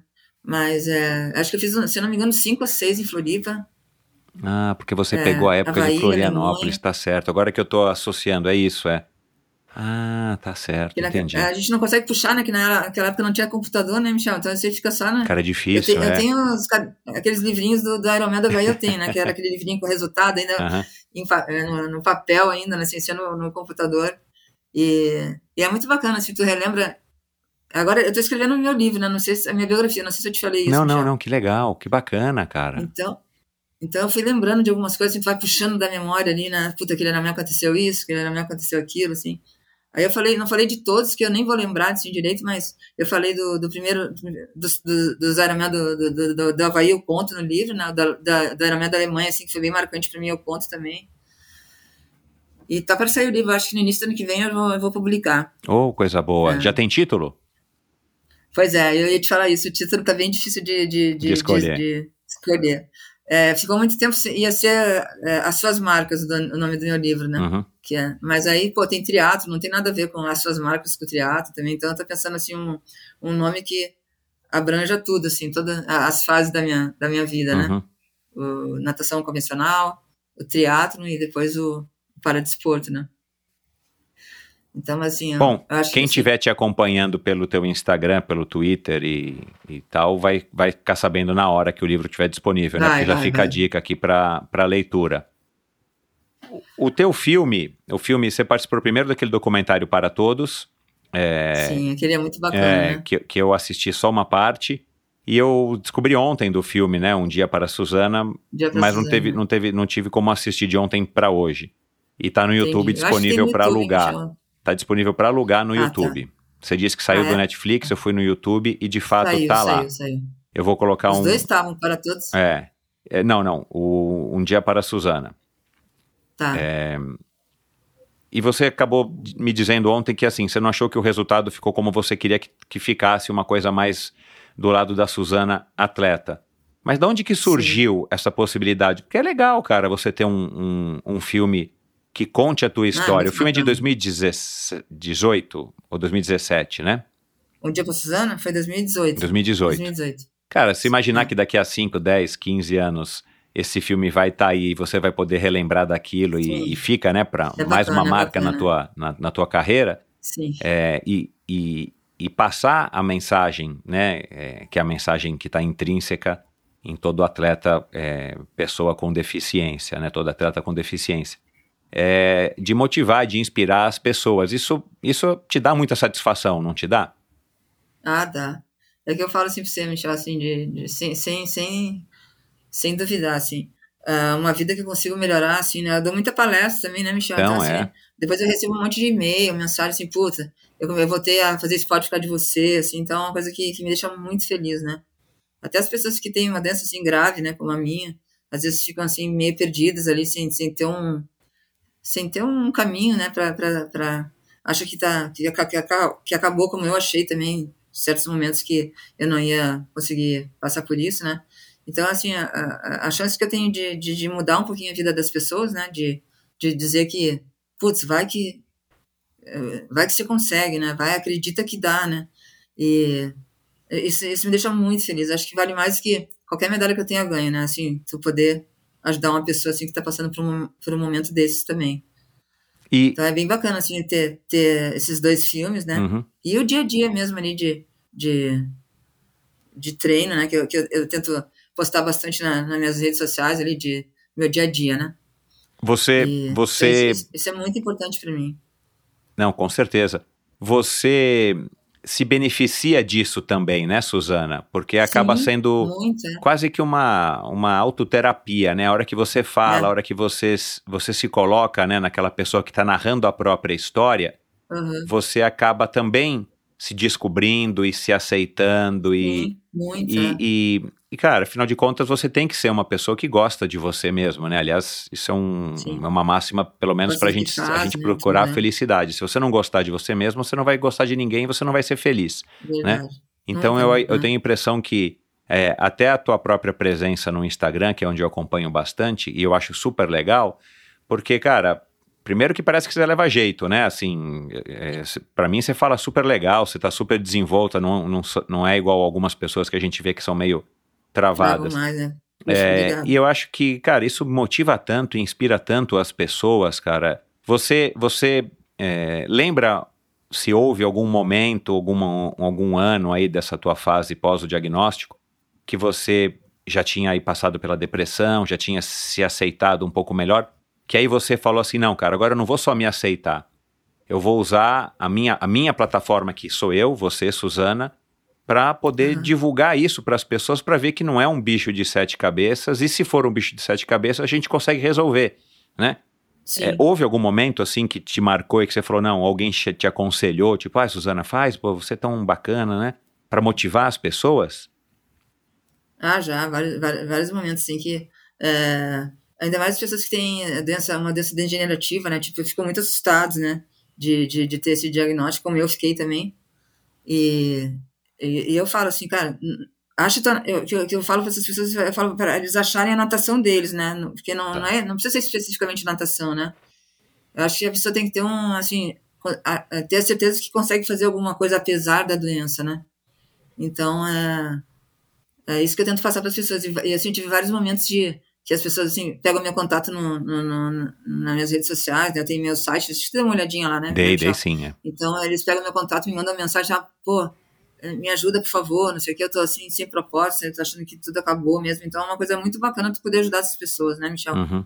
E eu acho que o filme mostra isso, assim, o o Mil Dias mostra mais, assim, da minha vida pessoal. E ver que, assim, também não é difícil pra mim, e não é fácil pra mim, né? Tem dia que eu, assim, tem dia que eu acordo mais travado, tem dia que eu acordo mais sem ar, assim, então eu conto isso pras pessoas, assim, que todo mundo acha, assim, a maioria das pessoas acha, assim, que, ah, começou a nadar no Paralímpico, a vida é um mar de rosa, né? Mas não, não é, né? Acho que todo mundo tem seus problemas, né? Todo mundo tem, tem a sua, as suas dificuldades, e o paradesporto, assim, eu tive anos bem difíceis, né? E, mas é aquela coisa, né? Tropeça, eu tropeço no, no, no buraco e faço por cima, né? Eu até posso, posso cair, né? Me chama, daí eu levanto rapidinho. É, foi o que eu falei Então, aqui no é- começo, é cair e levantar, é a sua mensagem, né? Isso. É isso que eu falo para as pessoas assim, que me procuram, assim, de, de, de, de uma certa maneira. Ixi, entrou uma música aqui. O que, que eu falo assim? Nossa, desculpa. Não, não tem problema não. Nossa, não tá apagando aqui. Ainda bem que tu pode cortar, né, Michel? Não, mas é que, olha, eu não ouvi nada aqui, não sei que música é Não, essa. começou a tocar o telefone aqui, a- o barulho do, do toque do telefone. E, mas é, o que a gente está falando mesmo? Deixa eu dar. Não, da- da- do, da- do seu papel, né? Você estava falando aí da- dessa importância que você também já enxergou de poder passar sendo simplesmente a, a, a mulher que você é, mas não simplesmente somente sendo a mulher que você é, mas também tendo esse papel de, de assumir fazer palestras, de poder, de poder ter o seu próprio Sim. canal, né? Suzana, eu falo isso para algumas pessoas mais novas aqui que passam pelo endorfina.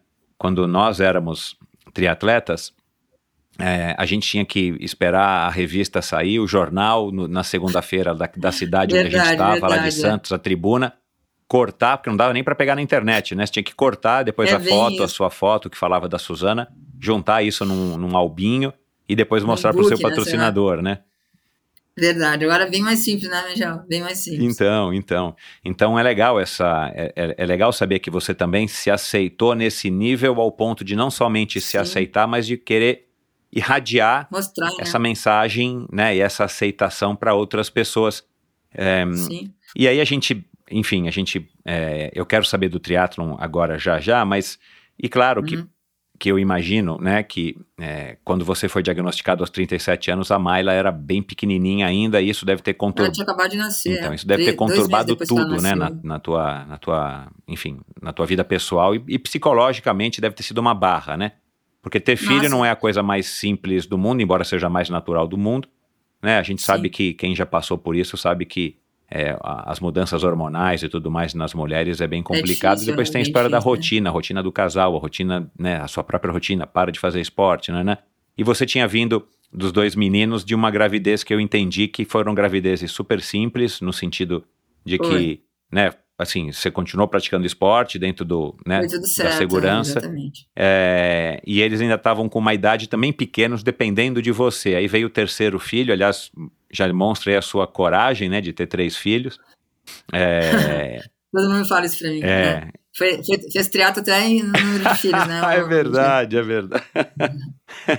Você estava querendo uma menina, foi isso? Ou, ou, enfim, por que, que você resolveu ter três filhos? Estavam buscando uma Não, menina? a, a Mayla foi de, a Mayla foi de presente mesmo. Não, não tava programada, mas veio de presente aí pra ah, gente. entendi. Que legal, que legal. Ah, a Mayla é jogadora de vôlei, é fissurada em esporte então, também. uma mulherão alta, enfim.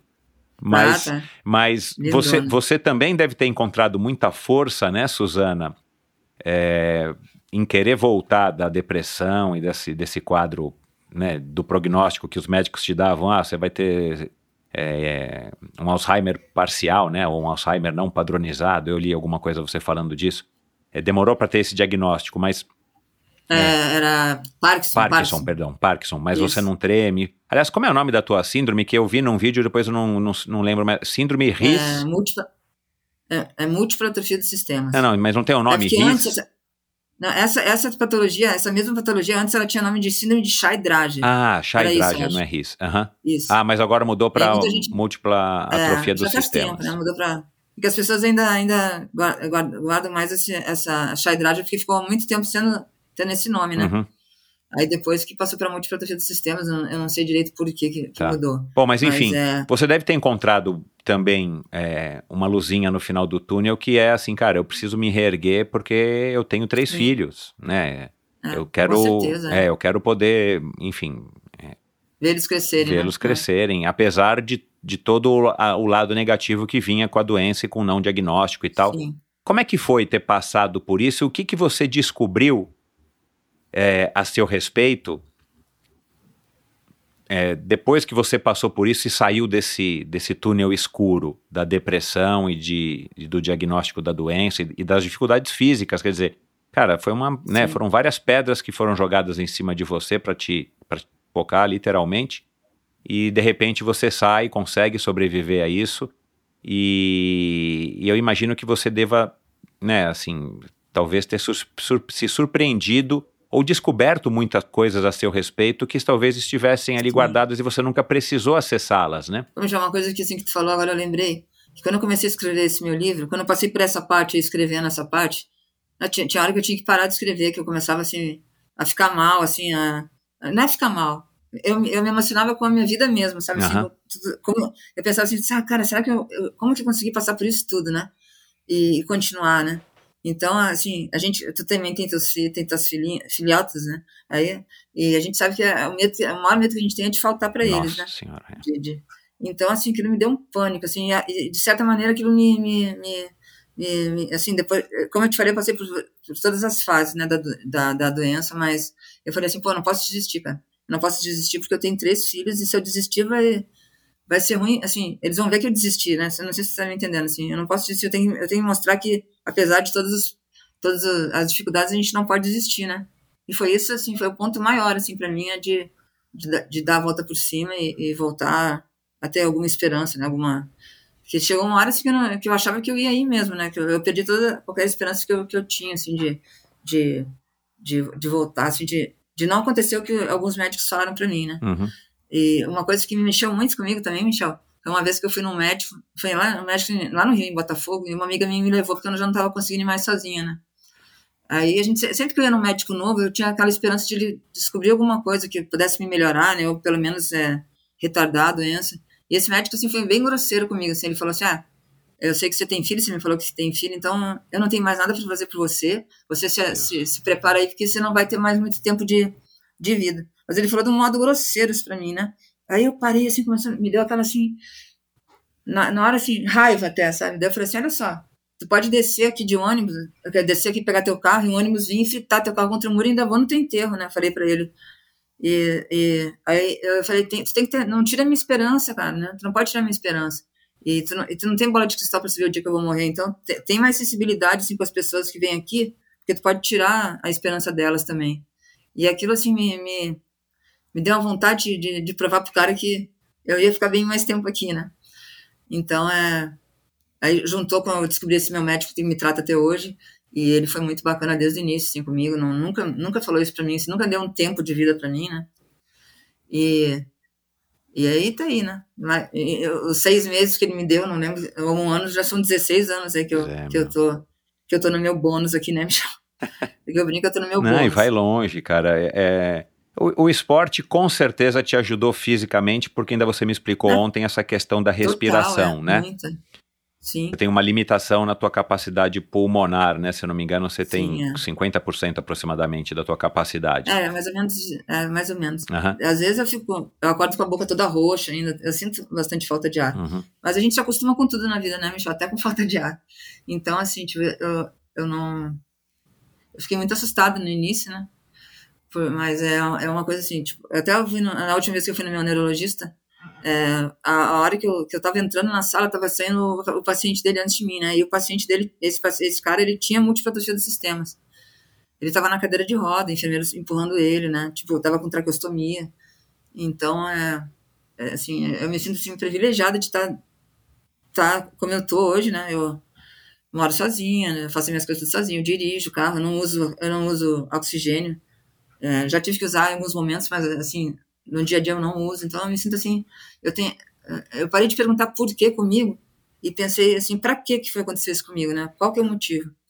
E eu descobri que esse é o meu motivo, assim, é de de fazer as pessoas acreditarem que não acabou, né?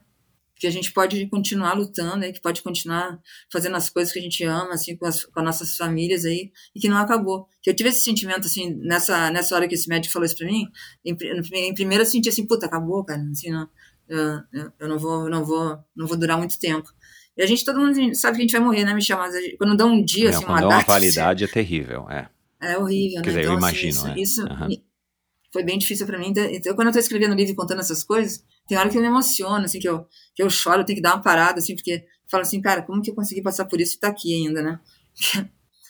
É, foi bem difícil, né, Michel? Eu não posso falar, mas foi bem difícil. Você você ouviu falar de uma ciclista alemã, que eu acho que agora foi 2019, o comecinho de 2020, que sofreu um acidente na pista, velódromo? Não, não, Cristina Vogel. não vi. Ela sofreu um eu acidente no velódromo, super Ah, tá, foi no. Eu lembro, besta, lembro, lembro. né? E ela ficou, não sei se é, é paralisada da cintura para baixo ou se ela ficou tetraplégica. Tá, Mas putz. passou um mês, ela deu um depoimento que eu não sei como é que tá hoje, né? É, tanto é que Uhum. onde eu vi esse depoimento, ainda as pessoas falaram, bom, talvez seja ainda alguma coisa meio pós-traumática, né? Mas ela meio que falou assim, cara, eu tirei um alívio, é, um peso grande dos, meu, do meu, dos meus ombros, ela disse, porque agora Uhum. não preciso me dedicar e treinar igual a gente imagina que um alemão treina, né? É, Pra caramba. é, e, e, e, enfim, eh, surpreende, né, alguém falar isso, né? E a gente conversou também ontem sobre aquela Uhum. emoção de você entrar na, no, no estádio olímpico e tal, e Foi, ainda tá foi. falando com, com quem? Com o Caipo? Não sei, com qual, que, qual dos teus... Foi com o Caipo, Com o é. Caipo. Ele falou, mãe, levanta, É, e levanta você a mão que tava eu na televisão te pro vendo. mundo quando ele- inteiro. Nossa, eu, aí eu, eu me acabei de chorar. Ele falou, eu tô te vendo, eu tô te vendo, não sei o quê. Que Foi, legal. muito, foi, foi, foi assim, foi muita emoção, É. assim, não... Mas aí você falou aquilo, né, que, que a gente conversou ontem, assim, você não sabe se você se você estava grata por ter tido a doença e tá podendo viver aquele momento, ou se você preferia, claro, não ter tido a doença. E aí a gente divagou um pouco sobre isso. Eu queria que você falasse um pouco dessa ambiguidade, né? Porque tua vida mudou é, muito, demais. mas, cara, você conseguiu encontrar o seu caminho de novo no esporte, sendo que você, né, tem o esporte no sangue, no DNA, enfim. E é, então a sua vida mudou um pouco menos do que poderia ter mudado. Ela poderia ter mudado radicalmente e você ter ficado prostrada numa, né, num quartinho cama, né? confinado só fazendo fisioterapia. É, como é que é essa sensação também, né? Não sei se você já passou por isso na hora de transcrever para o teu livro. Como é que você acessa essas memórias é, de estar ali e de repente falar, meu, eu não, eu só, só tô aqui porque eu tive, eu fui diagnosticado com essa doença. É como eu te falei ontem, Michel, assim, tipo, é, a gente nunca sabe o lado que é da balança, assim, que, que, eu, que, eu, que eu tô, mas, assim, tipo, é, claro que eu não queria ter essa doença, né, assim, não, não é uma coisa, assim, fácil, mas, é, olha, é, eu penso em tudo que ela me trouxe, né, Michel, foram três Paralimpíadas, cinco campeonatos mundiais, é, três Parapans, conheci, co- viajei o mundo, assim, viajei muito, conheci muitos lugares, né, diferentes pessoas, assim, que eu jamais conheceria se eu, se eu não tivesse entrado no, para, no né. Então, acho que e, meus, é, e, e- e ter essa doença, entrar para o Paralímpico, rea- realizou, realização um dos meus maiores sonhos, né, que foi participar de uma Paralimpíada. Eu sempre queria- quis participar de uma Olimpíada, desde pequenininha. Eu conto isso no meu livro, que a minha mãe me dava bonequinha, né, que na minha época eu era pequena, assim, menina, menino ganhava bola, menina ganhava bonequinha, panelinha, Hoje fornãozinho, mudou né? um pouco. É uma é. sacanagem isso, né, Michel? e, e eu pegava, eu quebrava minhas bonequinhas, assim, tirava a roupa, tirava, tirava o tênis, vestia um maiô nela, pintava, assim, botava medalha, sabe? Então, era meu, de, fingia que estava na Olimpíada. E desde pequenininha, assim, minha mãe ficava louca, né? Porque, pô, tu, tu, tu estraga tudo aí, não vou te dar mais nada, né? Assim, de, de, de, de brinquedo. A minha parede do, do quarto, né, eu lembro que né, quando eu tinha lá meus oito, nove anos, a parede do meu quarto era cheia de florzinha, assim. E eu comecei a colar em cima foto de, de esporte, assim, foto de, de, de natação, de, de vôlei, coisa. E ela ficou, pô, tá estragando a parede do, meu, do teu quarto todo. Eu falei, não, mas eu não quero essa parede de florzinha, eu quero essa parede de esporte, né? então foi sempre muito forte isso na minha vida. Todo, todo mundo pergunta, pergunta assim, ah, como é que você começou no esporte? Eu falei, cara, eu já, nasci, já nasci pronta, Ah, não preciso nem, nem, nem, nem, nem, não tem explicação, assim, não- a gente tem coisas que a gente não explica, né? E aí, o meu amor pelo esporte, assim, é gigante. E, e, assim, a minha mãe era, queria assim, ah, eu tenho dois irmãos mais velhos, né? Quando eu nasci, ela falou assim, agora vai nascer minha princesinha, né? Aquela coisa, vai enfeitar toda. E eu nunca curti isso, né? uhum. Então, é, e a Mayla, minha filha, é, foi assim também, né? Então acho que isso é genético, né? Mas é, é, é, assim, eu sempre, sempre fui apaixonada por esporte e esporte, assim, o que eu falo, assim, quando eu, quando eu dou palestra, tudo me chama. O esporte me devolveu esse amor que eu tenho, assim, imensamente mais agora, é, com a minha vida, né? Com esse tempo de sobrevida que eu tive, mesmo com esses, todos, todos esses diagnósticos ruins. Uhum. Então eu olho para trás e falo assim, putz, foi difícil, mas eu tô aqui, cara. Participei, participei de, assim, tô fazendo o que eu gosto, né? Eu, eu, eu amo treinar, eu gosto de, tipo, domingo eu já fico meio incomodada aqui, assim, putz, tá faltando alguma coisa, né? E, e, assim, mas é, eu já desci ali pra academia aqui do prédio, já, já dei, pedalei uma horinha, porque eu tô fazendo dieta e eu tenho que, já tomei uma bronca eu tenho que emagrecer lá, a gente é, é, é pesado toda semana, né, com o nutricionista lá, se tu sai dali um pouquinho, já, já leva bronca daí. Uhum. Então, é, eu sou fissurada, não adianta, eu, eu gosto pra caramba, acho que tem um pouco assim também, né? Então, É, eu, a eu, gente gosta de competir. eu, eu não me vejo mais vi, é, refém dessa situação. Por muitos anos eu fiquei refém disso. Tipo assim, você precisa fazer alguma coisa. É. Eu é um preciso, peso, né? mas eu não reajo tão mal quando eu não faço. Por exemplo, Entendi. hoje não É. deu. Cara, hoje eu tentei de todos os jeitos, não consegui. E não vou conseguir até o final do dia, é fato. Ah, mas tu não tem que te cobrar por causa disso, né? Exato, né? Agora, claro, você é diferente porque você é atleta Sim. e você vive disso. Mas ao mesmo tempo, é, eu acho que a maturidade vai fazendo você entender, cara, Sim, né? vai. Que, enfim, talvez você não precise. Se você não conseguiu, você não precisa e amanhã você faz e, e a vida segue, É, né? verdade. É aquela história, né? Entre Achei- aspas, um cair e levantar. Você não vai conseguir fazer tudo o que você Exatamente, quer é. todos os dias, né? Agora, E esse negócio que você, você me contou da ciclista, né? Assim, de, de, de ela poder voltar a treinar sem pressão, né? Sem aquela cobrança. E acho que isso é muito forte. Eu me cobro pra caramba, e, tenho, e agora, no, como, eu, como eu faço parte da seleção brasileira, me cobram também pra caramba, né? Então é uma coisa que às vezes sufoca, né? Às vezes você fica assim, pô, tá, tá ficando pesado, assim, e o copo, o copo foi enchendo e acho que ele, ele derramou lá em Tóquio, né? Essa, Aham. essa, essa, essas provas ruins que eu fiz, assim, essa- tudo que aconteceu lá. Mas, assim, foi a competição da minha vida, Michel, que eu posso te falar com certeza, foi a competição que eu mais aprendi, assim, de, de do que aconteceu, né? Que eu, eu treinei muito, né? Teve aquele negócio da pandemia, né? Eu tive que ficar correndo atrás de piscina para treinar. Eu fui para Porto Alegre, fui pro Rio, vim para cá, voltei. A piscina que ia fechando e abrindo, eu ia, é eu ia duro, indo, né? cara, meu Deus do céu. Então, assim, foi, foi bem complicado e eu não tinha treinado para fazer aquilo que eu fiz lá. Então, assim, foi, foi muito decep... assim, eu fiquei mal, fiquei triste, decepcionada comigo mesmo, né? E, e quando você para de ser atleta de alto rendimento, você não tem mais isso, né? Você vai quando dá, você vai Exato, quando é, quer, você vai é. quando está afim, né? Então é bem diferente os dois, os dois lados, né? Agora, E- você, você, você pensa com bastante recorrência que que talvez você esteja numa sobrevida. Eu não sei se isso é sobrevida, enfim, é um assunto que a gente pode Ah, mas é discutir. bem isso. Mas, mas É. você pensa isso com recorrência, tipo assim, cara, eu não sei se no ano que vem eu vou estar com essa mesma mobilidade e tal, ou o próprio esporte e, e o teu trabalho, ele te mantém, é, vamos dizer assim, longe desses pensamentos, pelo menos numa base é, mais frequente. Ou todos os Uhum. dias, quando você acorda, eu entendi que você acorda com mais rigidez, né? Todo mundo tem essa rigidez hum, ma- matinal, né? Já A gente normal, acorda né? mais É. duro, né? Se você for, for fazer alongamento no final do dia, você está muito mais alongado do que de manhã, né? Via Ah, de com regra. certeza. E você tem isso exagera é, é, exacerbado, né? Mas é uma coisa que quando você acorda, você pensa e agradece, cara, que bom que eu tô aqui hoje, mas eu não sei se eu vou estar aqui amanhã no sentido daqui a um ano, fazendo esses movimentos e tudo mais. Ou é uma coisa que você já também se habituou e, e vive, vamos dizer assim, como nós vivemos? A gente sabe que a gente vai morrer, mas a gente não sabe quando. Então a gente vive. Eu vivo pensando nisso, É. né? Você fica pensando sim. nisso? Eu- não que você vai morrer, mas mais, assim, que, você, que a doença vai evoluir, que daqui a pouco você vai perder mais movimento, ou você já está vivendo, enfim, cada dia numa vez? É, exatamente o que eu te falar, um dia de cada vez, né? Eu nunca sei como é que eu vou estar amanhã, se eu vou estar aqui amanhã, né? Então, assim, ah, todo mundo tem, tem, essa, tem essa possibilidade, né, a gente?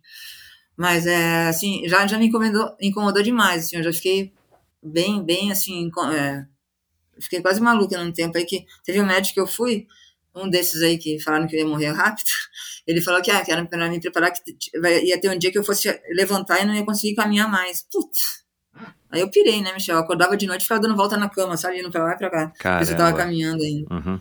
Aí, assim, aquilo foi, assim, um aviso pra mim, ó, se tu, se tu for viver assim, não vai, não vai aguentar, bicho, não, com essa neura, assim, de, de que, que vai acontecer, né? Claro que às vezes eu penso, né, Michel? Não tem como.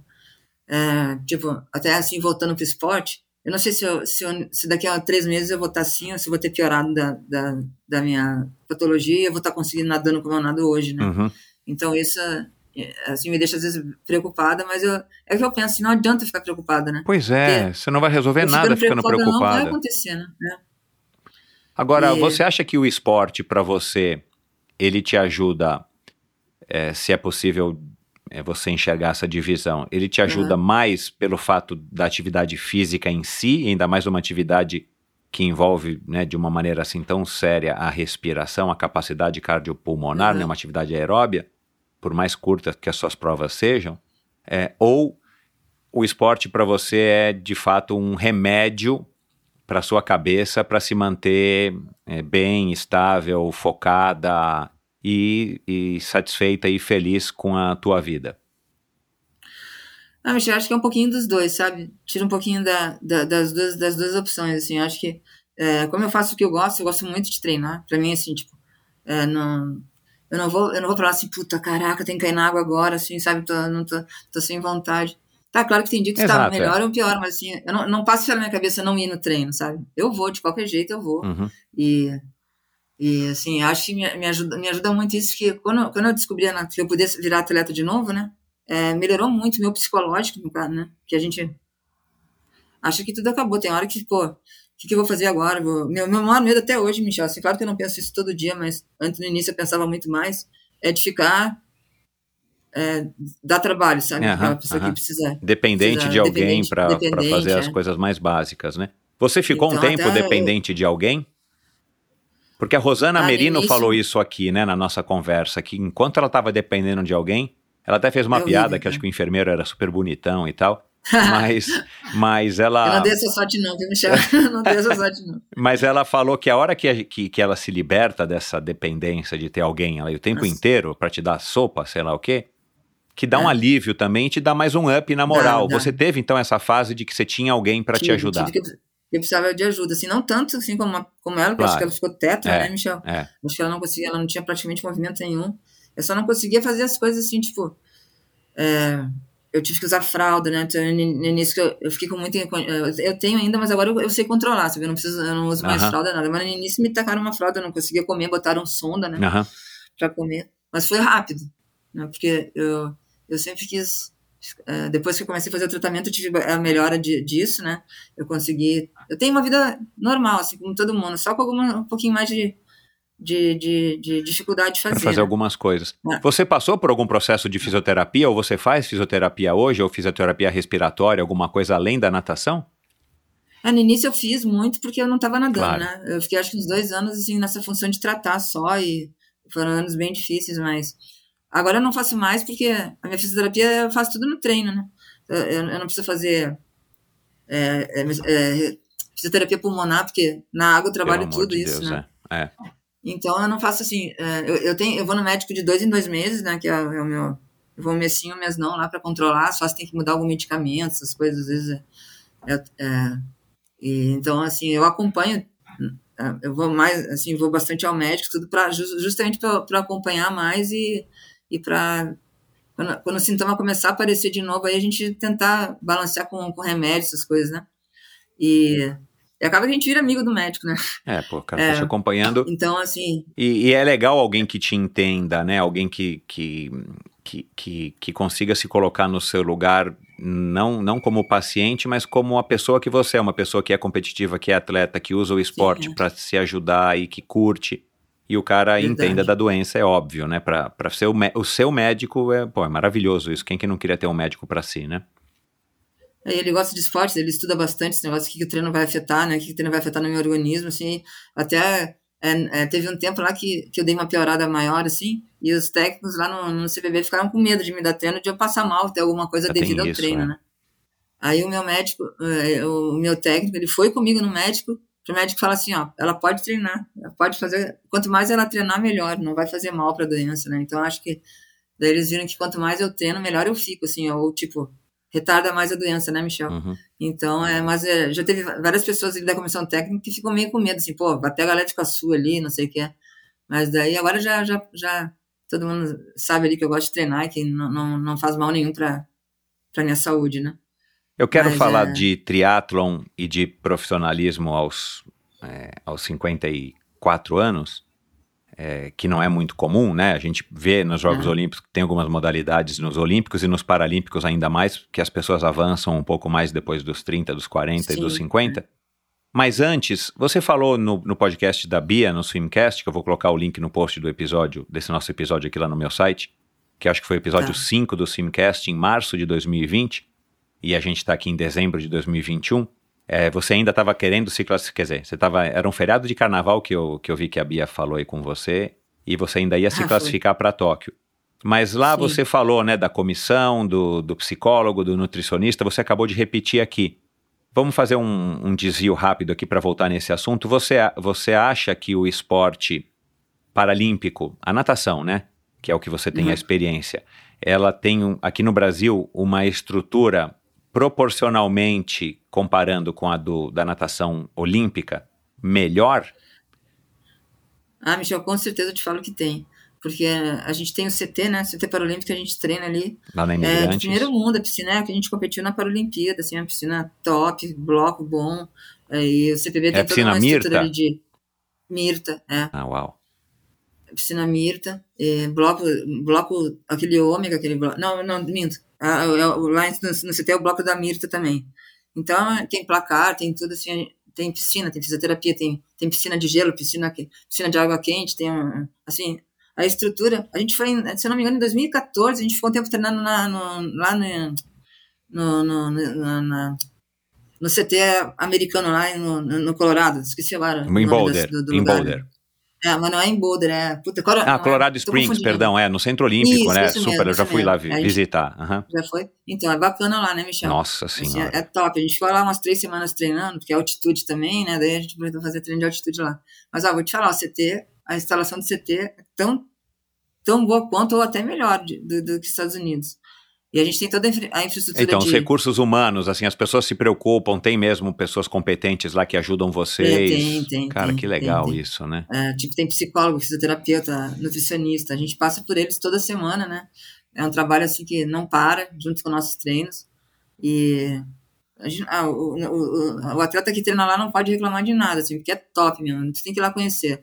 É, é, é muito legal. Agora que eu muito- descobri que muito- você mora em São Paulo, porque eu tô achando até então que você morava no Rio, não sei, né? eu Fiquei com essa coisa, nem achava que era Porto Alegre. Eu achei que era no Rio, talvez por causa das crianças. É que eu morei muito tempo lá, né, Michel? Exato, Eu acho é. é 20 anos morando Mas lá. eu vou marcar com você sim, porque eu quero, eu quero ir lá, certeza, assim, além da gente se rever, vamos fazer uma selfie, Sim. né? Aí você pode fazer um vídeo no seu bacana. canal. E a gente. E, e- e eu conhecer, porque, cara, eu tenho muita curiosidade de, de ver. Eu passo lá na frente de vez em quando, quando vou à praia, né? Na, na Imigrantes, ali de- descendo do lado É, esquerdo. isso. Cara, a estrutura por fora é, é magnífica, um prédio com design e tudo mais. Não, é muito, é muito bacana. Assim, é, eu tenho a estrutura assim, 100% ali, ali dentro, não preciso fazer nada fora, sabe? Uhum. É, é muito bacana isso. Não, muito legal. Que bom, né? Que bom. É, tomara que a gente consiga estender isso, se não for para todas as modalidades do Paralímpico, para as outras modalidades do Paralímpico, e que a gente consiga estender isso também para os outros esportes olímpicos. Porque Ah, esse natação, é um ah. problema que a gente tem no, no Brasil, né? E talvez É, seja aí também o reflexo da gente ter tantas medalhas e ser é, Ah, e, e tantos títulos no, no paradesporto e ter um pouco menos proporcionalmente no, no olímpico ou no Tanto que em seguida eles vão treinar lá, tipo, ah, já o, né, o Bruno Fratos vai treinar lá quando ele tá aqui no Brasil de vez em quando. Na época que o Cielo Ah, treinava também, ele ia legal. treinar lá. Tem o Nicolas Santos, às vezes treina lá também. Tem uma galera do, do, do, do esporte convencional que, que treina lá às vezes, assim, Hum. pontualmente. que Porque eles legal. não têm essa estrutura que a gente tem, né? Então, Mas lá. é. Enfim. É, Como é que é ser uma. Você vive disso, você ganha dinheiro com isso. Você tem. Bolsa Pódium, você tem um patrocínio legal demais da Nissan, que eu não sabia, eu vi também no podcast da Bia, que é desde 2012. Pô, Michel, ah, vou te avisar, vou te falar com tristeza. Hoje, hoje acaba o time Nissan, infelizmente. Ah, Eles, eles terminaram com o patrocínio, não vai ter mais o time. Bom. Hoje é o último dia lá que a gente tem de. de- é. é, Mas, é, caramba, que notícia Mas ruim. Mas pela- foi bom enquanto durou, né? Nossa, nove anos né, Então, de patrocínio aí. Mas, mas você vive disso, né? Você ganha disso, é. dinheiro disso, né? Sim. É, Eu tenho Bolsa Pódio agora, tenho a Caixa e tenho a, o Grêmio Náutico União da, de Porto Alegre que me, me patrocina também, né, que eu nado por eles quando eu estou na competição nacional, Legal. nas competições nacionais. né? legal. E você ganha dinheiro fazendo palestras. Sim, né? Então, quer dizer, você tem aí um. Você vive do, do, do esporte. Esporte. Como né? é que é, né? Assim, porque né, você é uma pessoa de mais de 50 anos que está vivendo disso e com toda uma bagagem é, de vida de quem viveu 53 anos, 54 anos, é, com todos os altos e baixos. Você já, é, já foi mãe, é mãe, né? De três é, crianças adultos já, né? Não são mais crianças. Ah, não. Três adultos. A Mayra tá com quanto? 17? 16. É, 16. uma, uma, Ela, faz, ela já está quase para fazer 17. é, ela faz no uma adolescente já 17 quase sendo jovem adulto, enfim. É, como é que é essa vida de ser uma atleta profissional, assim? Eu queria que você falasse um pouco, porque é, a gente tem mais ou menos a mesma idade e eu não me vejo hoje, eu não tenho nem essa mesma motivação que eu tinha antes de sofrer, de treinar daquele jeito, de, né? Aquela Mas fissura, aquela né, fissura. Acordar de madrugada, pegar bike. É, não, eu treinar, faço aquela isso, mas assim, de novo, eu não preciso, eu não preciso fazer, então eu não faço todo dia, eu não me sujeito aí num lugar que seja mais perigoso, ou eu até viajo no final de Chuva, semana sem levar a bicicleta, que passou um tempo para eu descobrir que eu já estava viajando sem a bicicleta nos finais de semana, né? É, não, não era prioridade, né, é, no caso. mas enfim, como é que é? Como é que está sendo, né, ser uma atleta depois dos 50, profissional, vivendo disso e com tanta responsabilidade e cobranças, como você falou, e muito claro, muita, claro, dedicação. Não, Michel, é, assim, eu gosto muito de treinar, assim, então não, é, eu sempre fui muito fissurada, né?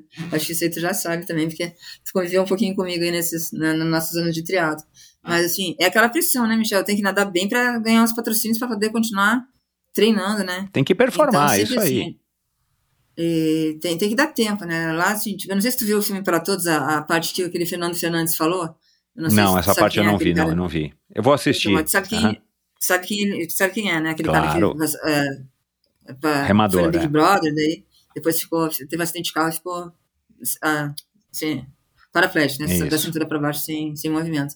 E ele fala no filme, assim, ele fala assim, ó, aqui não tem, ah, na- o esporte, é, o esporte paralímpico é chapa quente, ele até ele brinca, assim, é, é esporte de alto rendimento. Tu vai lá e tem que dar resultado, senão os caras te, Ninguém vai ficar com pede- você tu por pede- pena, né? Exatamente. Sim, é, é. igual, igual, é igual ao esporte convencional. E, e a pressão não é pouco, assim. E tem a pressão de fora, de patrocínio, tem a pressão que a gente impõe na gente mesmo, né? Então, assim, é, eu é, a gente vive preocupado com isso, né? Como todo mundo, né? De, de, de ter uma grana, né? De ter uma- é, pra- como sustentar a família, né? E tudo. Então, é, mas eu convivo bem com isso e tirando o toque, né? tirando o toque, é, eu sempre consegui é, é, fazer, assim, dar, dar tempo bom, assim, ter, ter meus resultados bons né, é, e conseguir meus patrocínios. A time, o time inicial eu não, perdi, assim, por causa do, de ter ido mal em toque, né? Eu perdi porque acabou, Acabou mesmo. o time, né? O time não vai, não, não vai ficar ninguém. Uhum. Mas dá uma tristeza, assim, mas, pô, é, é o que eu falo, nisso me proporciona tantas coisas boas também, então não dá nem pra, pra reclamar, mas tem que correr atrás, né? Como, como todo atleta aí, a gente tem que, tem que, e assim, é uma pressão diária que eu coloco em mim também, tipo, ontem eu comi coisa que não tava na minha dieta, daí hoje eu já desci pra delay uma hora ali pra compensar, né?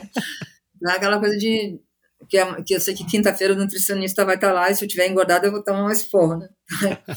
Ô, ô, E- Suzana, é, você, você sente que você como atleta está mudando, é, né? Aí comparativamente desde a época que você era bem mais nova e, e competia no triatlon e depois agora nessa segunda carreira como uma, uma nadadora para, paralímpica, você sente que que a chama, essa vontade, essa competitividade ainda estão aí super presentes? Ou você já detectou que de vez em quando não tanto, depende da época do ano, depende da, da motivação externa, que é uma competição, ou sei lá, a estrutura que você tem lá, o compromisso do- da equipe do Paralímpico e tudo mais. Conta como é que é um pouquinho essa, como é que tá essa sua percepção da sua motivação de estar continuando né, depois dos 50 nesse gás é, invejável.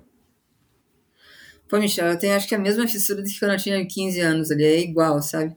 É, é, claro, né, como eu te falei, tem dias ruins ali que a gente fica meio deprê, mas assim, diariamente eu fico naquela fissura de. Agora eu já troquei até o quadro aqui de casa, que era lá toque, não sei o que, que eu fui um monte de coisa escrita lá, os tempos que eu quero dar, tudo, agora já tá jogando pra Paris já.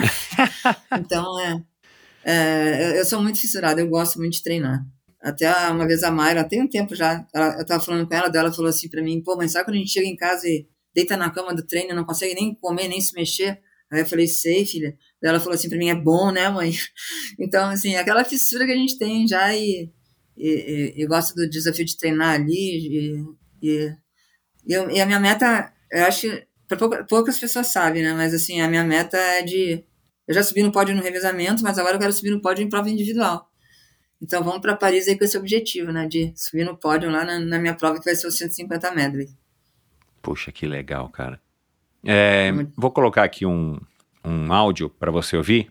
É, Tá. acho que você. Bom, ela vai se identificar aqui para você comentar. Tá bom. Oi, Michel. Eu conheço a Suzana há uns 30, 35 anos, é, da época do teatro. E durante esse tempo ela se tornou assim uma referência de superação para mim.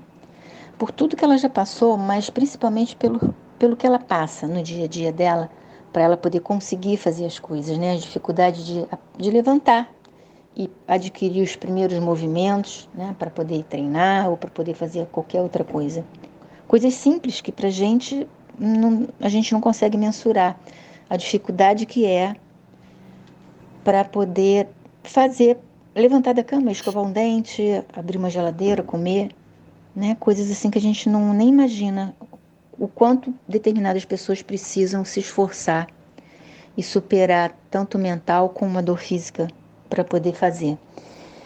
E sempre que eu tenho um dia ruim, eu penso na Su. Quando eu não ligo para ela, né?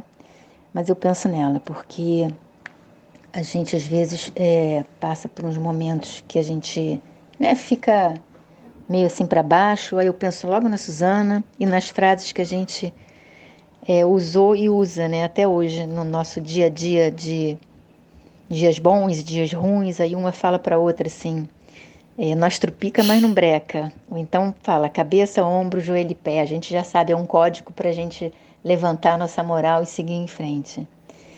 É, a sua é uma pessoa muito especial e ela merece todas as conquistas né, que ela teve. Eu tenho certeza que ela vai conquistar muito mais ainda, porque é uma pessoa assim diferente.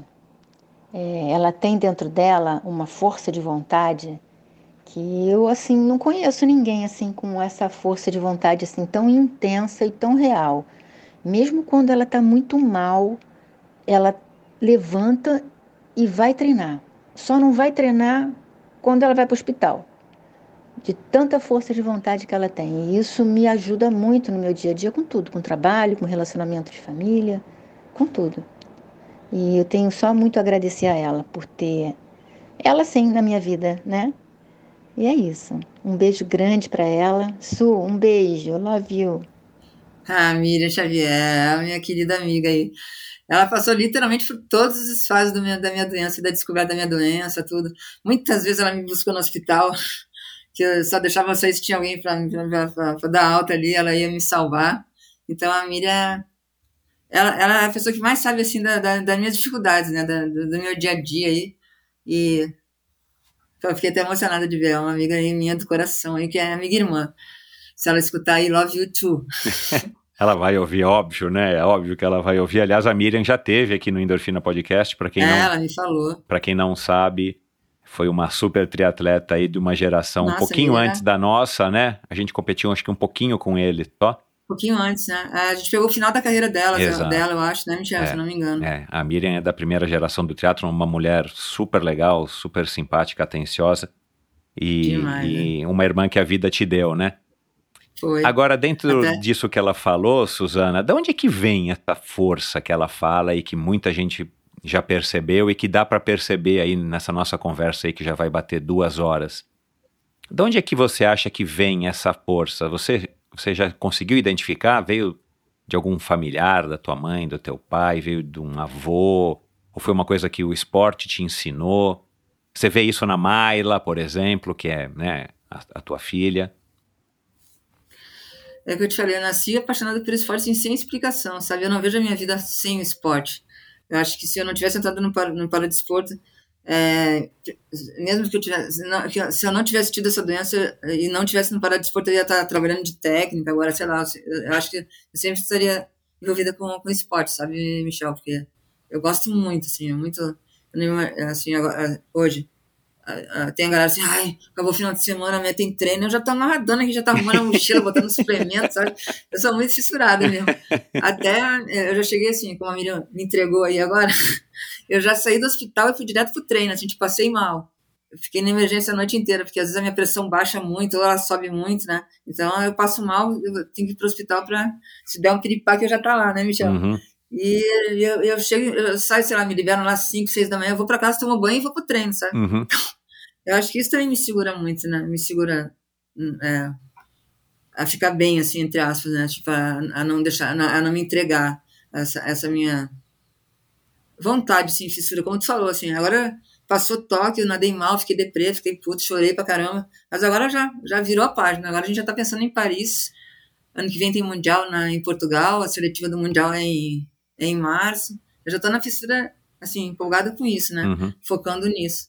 E só vai trocando foco, né, mas é sempre, é sempre a mesma, a mesma, mesmo sentimento, né, de de de estar tá ali, né, com uma garotada que se inspira muito em mim também, eu tenho uma responsabilidade grande ali, né, de estar tá sempre fazendo as coisas certas. me sacaneio pra caramba que ninguém consegue chegar no treino antes que eu. Eu sou a primeira a chegar sempre. Até essa brincadeira lá do molecada. Ah, quando alguém chega antes de mim, assim, tipo, fica zoando, já chega, entra na piscina assim de braço levantado, né? Entra lá no, no, no, onde a gente treina. Cheguei na frente da sua, não sei o que. Então, eu acho que isso é bacana de eu passar pra eles, né? Que, que nada vem de mão beijada, né, Michel? A gente tem que ralar muito pra estar tá ali, né? E não acho que ele foi ali ganhar uma prova que, que foi assim, uma semana que você ficou treinando, né? São anos e anos, né, de treino, de dedicação ali, como tu falou. Não, né? não dá pra comer chocolate, não dá pra comer uma pizza, né, essas coisas. A gente tem uma vida super regrada, mas assim, isso não, não me incomoda, assim, eu faço de boa. É, é, uma, é uma coisa que eu gosto, assim. É, eu não sei como te explicar. Eu, eu gosto e me me, me motivo muito com as próximas. Nadei mal. O que, que eu vou. Eu, eu, eu, tento tirar assim, o que eu, eu vou aprender daqui, né? O que, que eu posso arrumar, uhum. o que eu posso melhorar. É. E já passo para outro objetivo, né? Que já passou, né, Michel? Como a gente falou ontem, eu acho que a página virou, já não vai ter outra Paralimpíada de Tóquio. Exato, então não, vai ficar, não é. adianta eu ficar me amargurando com aquilo e. e então eu tenho, eu tenho que tentar.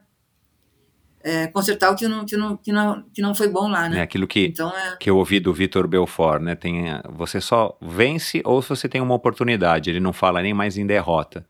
Então, uhum. ou você venceu no sentido dele, que é lutador, né? Mas no sentido teu, que é fez o tempo que você queria ou conquistou o seu objetivo, ou não foi uma derrota, mas é uma oportunidade para você, nas próximas competições, né? agora no, no Mundial, nas seletivas para Tóquio e tudo, para Paris, você tem aprendido Corrigir, com a tua né? experiência que não foi boa em Tóquio, né? E por aí vai. Você é era intensa vai... assim na época do triatlon? Nessa, nessa fissura, mais? mais? Eu era muito competitiva, assim. Eu acho que eu era mais competitiva. Hoje, tá, claro que eu não gosto de perder, mas é, eu não vou me escabelar, puxar cabelo lá, ficar, ficar mal, assim, por causa disso. Mas é, na época do teatro, assim, tipo, especialmente na época que eu treinei para Ironman com a Cris, a gente era muito competitiva. Nossa. Então aquilo era, era muito forte, sempre foi muito forte dentro, dentro de mim, assim, desde que eu nasci. E quando eu encontrava uma pessoa que era igual a mim, Nossa daí pegava fogo, né? sai de baixo. sai da frente. Sai da frente, a, Rosana. A, a, a tua estreia no Ironman do Havaí, em 94, que aliás foi a mesma estreia que a minha, né? Eu fiz 94 e 96, é. né? Você fez só o 95 no meio que eu não fui. É... 96 eu lembro de você, 94 a gente, a gente não se conhecia muito, eu 94 acho que não. a gente é. não se falou muito. É. Você lembra da sensação assim de estar tá abrindo a porta do avião naquela baforada quente e tal? Você ficou assim super ansiosa e emocionada de estar tá finalmente no Mundial do Havaí, a prova dos teus sonhos? E a prova que você Nossa. há sei lá, 10 anos atrás conheceu, viu e foi o que te traiu para o triatlon? Que trouxe para o triatlon? Com certeza. Ah, essa sensação de abrir a, porta do avião e ver aquele bafo de, de, de, do Havaí, é, foi maior ainda que a gente estava vindo de Boulder, né? O, Nossa E a gente estava nevando, acho que estava menos 20 graus lá, não lembro, menos 15, só que tava uma fiaca danada, eu estava cheio de roupa dentro do avião, né? Quando abriu aquele bafo, assim, eu só fui tirando, né? E lembra, não sei se tu conhece, lembra do Fernando de Fentera? Claro. Eu estava sentado, eu, tava, eu indo, indo com ele. Aí até eu brinco, eu falei assim, olhei pro lado assim, falei, caraca, gaúcho, né, que a gente chamava ele de gaúcho. Caraca, a gente tá na Havaí, bicho, dá vontade de descer a escada aqui do avião, que lá, não, não sei se tem agora, a gente descia no... no não é na pista, mesmo, é, é, também não sei como é, é agora, é. E, e eu, quando a gente foi descendo assim a escada do avião, eu olhei pra ele e falei assim, cara, dá vontade de eu baixar aqui e fazer igual o Papa, beijar o chão aqui. Sabe? Aí, assim, foi, muito, foi muita emoção, assim, para mim, a primeira vez que, que, eu, que eu fui para o Havaí. E, e até eu postei uma vez, não sei se você chegou a ver, Michel, eu postei, eu recebi na medalha do, o troféu do, né, o troféu do, do do Havaí, né, e da, da, premiação, e eu pegando a medalha paralímpica no pódio de, de, de do Rio. Ah, assim, eu não vi, eu, vou olhar no teu Instagram, que legal, a eu, comparação. Eu, coisa. eu mandei assim, até eu lembro que eu botei na legenda assim, é a mesma emoção, é o mesmo esforço, né, a mesma dedicação, é mesmo amor, né, pelo esporte, só que de maneira assim totalmente diferentes uma da outra, né? Então é, é muito bacana isso, assim, é, é, a fissura continua. Você se não, identifica, não a hora que você olha essa foto, você se identifica com aquela Rosana, com aquela Suzana, perdão? Pra caramba, assim, claro que a Suzana mudou muito, né? Mas assim, em termos de, de paixão, assim, pelo esporte, de motivação é a mesma, é igual. Cara, que legal isso, você vê, né?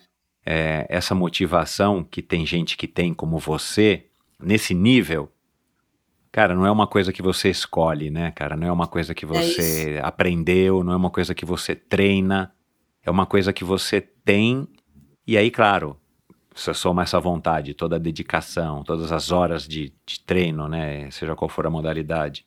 é, e, e, e, poder viver uma vida, né, que praticamente a tua vida é isso, né, porque você começou novinha, né, e você está com 54 anos, quer dizer, então é, é, é, de se admirar mesmo. Então, você é uma daquelas que, por isso que o nome desse show aqui é endorfina, você é uma daquelas viciadas e daquelas viciadas incuráveis em endorfina, né? Já que é, Michel. Quando acaba uma competição importante, assim, tipo, é, a, a Mundial, sei lá, o Mundial de 2013 lá, que eu ganhei, que eu ganhei, a, eu ganhei a prova. Tu, tu fica meio depresso, tu não quer que acabe, né? Porque tem aquela adrenalina de tu estar ali esperando para andar, né? Eu não sei se tu, tu, já, tu já competiu prova de natação, né, Michel? Tu já não, eu competi, pequeno, não, não, eu competi, não, eu vim do polo aquático, né, quando eu era moleque. Ah, tá, isso. Eu sim. competi prova de natação master, quando eu morava em Fortaleza, eu participei de umas duas, três provas, mas assim, eu fui porque faltava gente para nadar lá no Entendi. clube que eu treinava, mas enfim, mas fala. Entendi. Então, assim, aquela, aquela adrenalina quando você entra no call room ali, que é um, que geralmente em competição é importante, você fica uns é, 20, 25 minutos ali Nossa senhora, meu.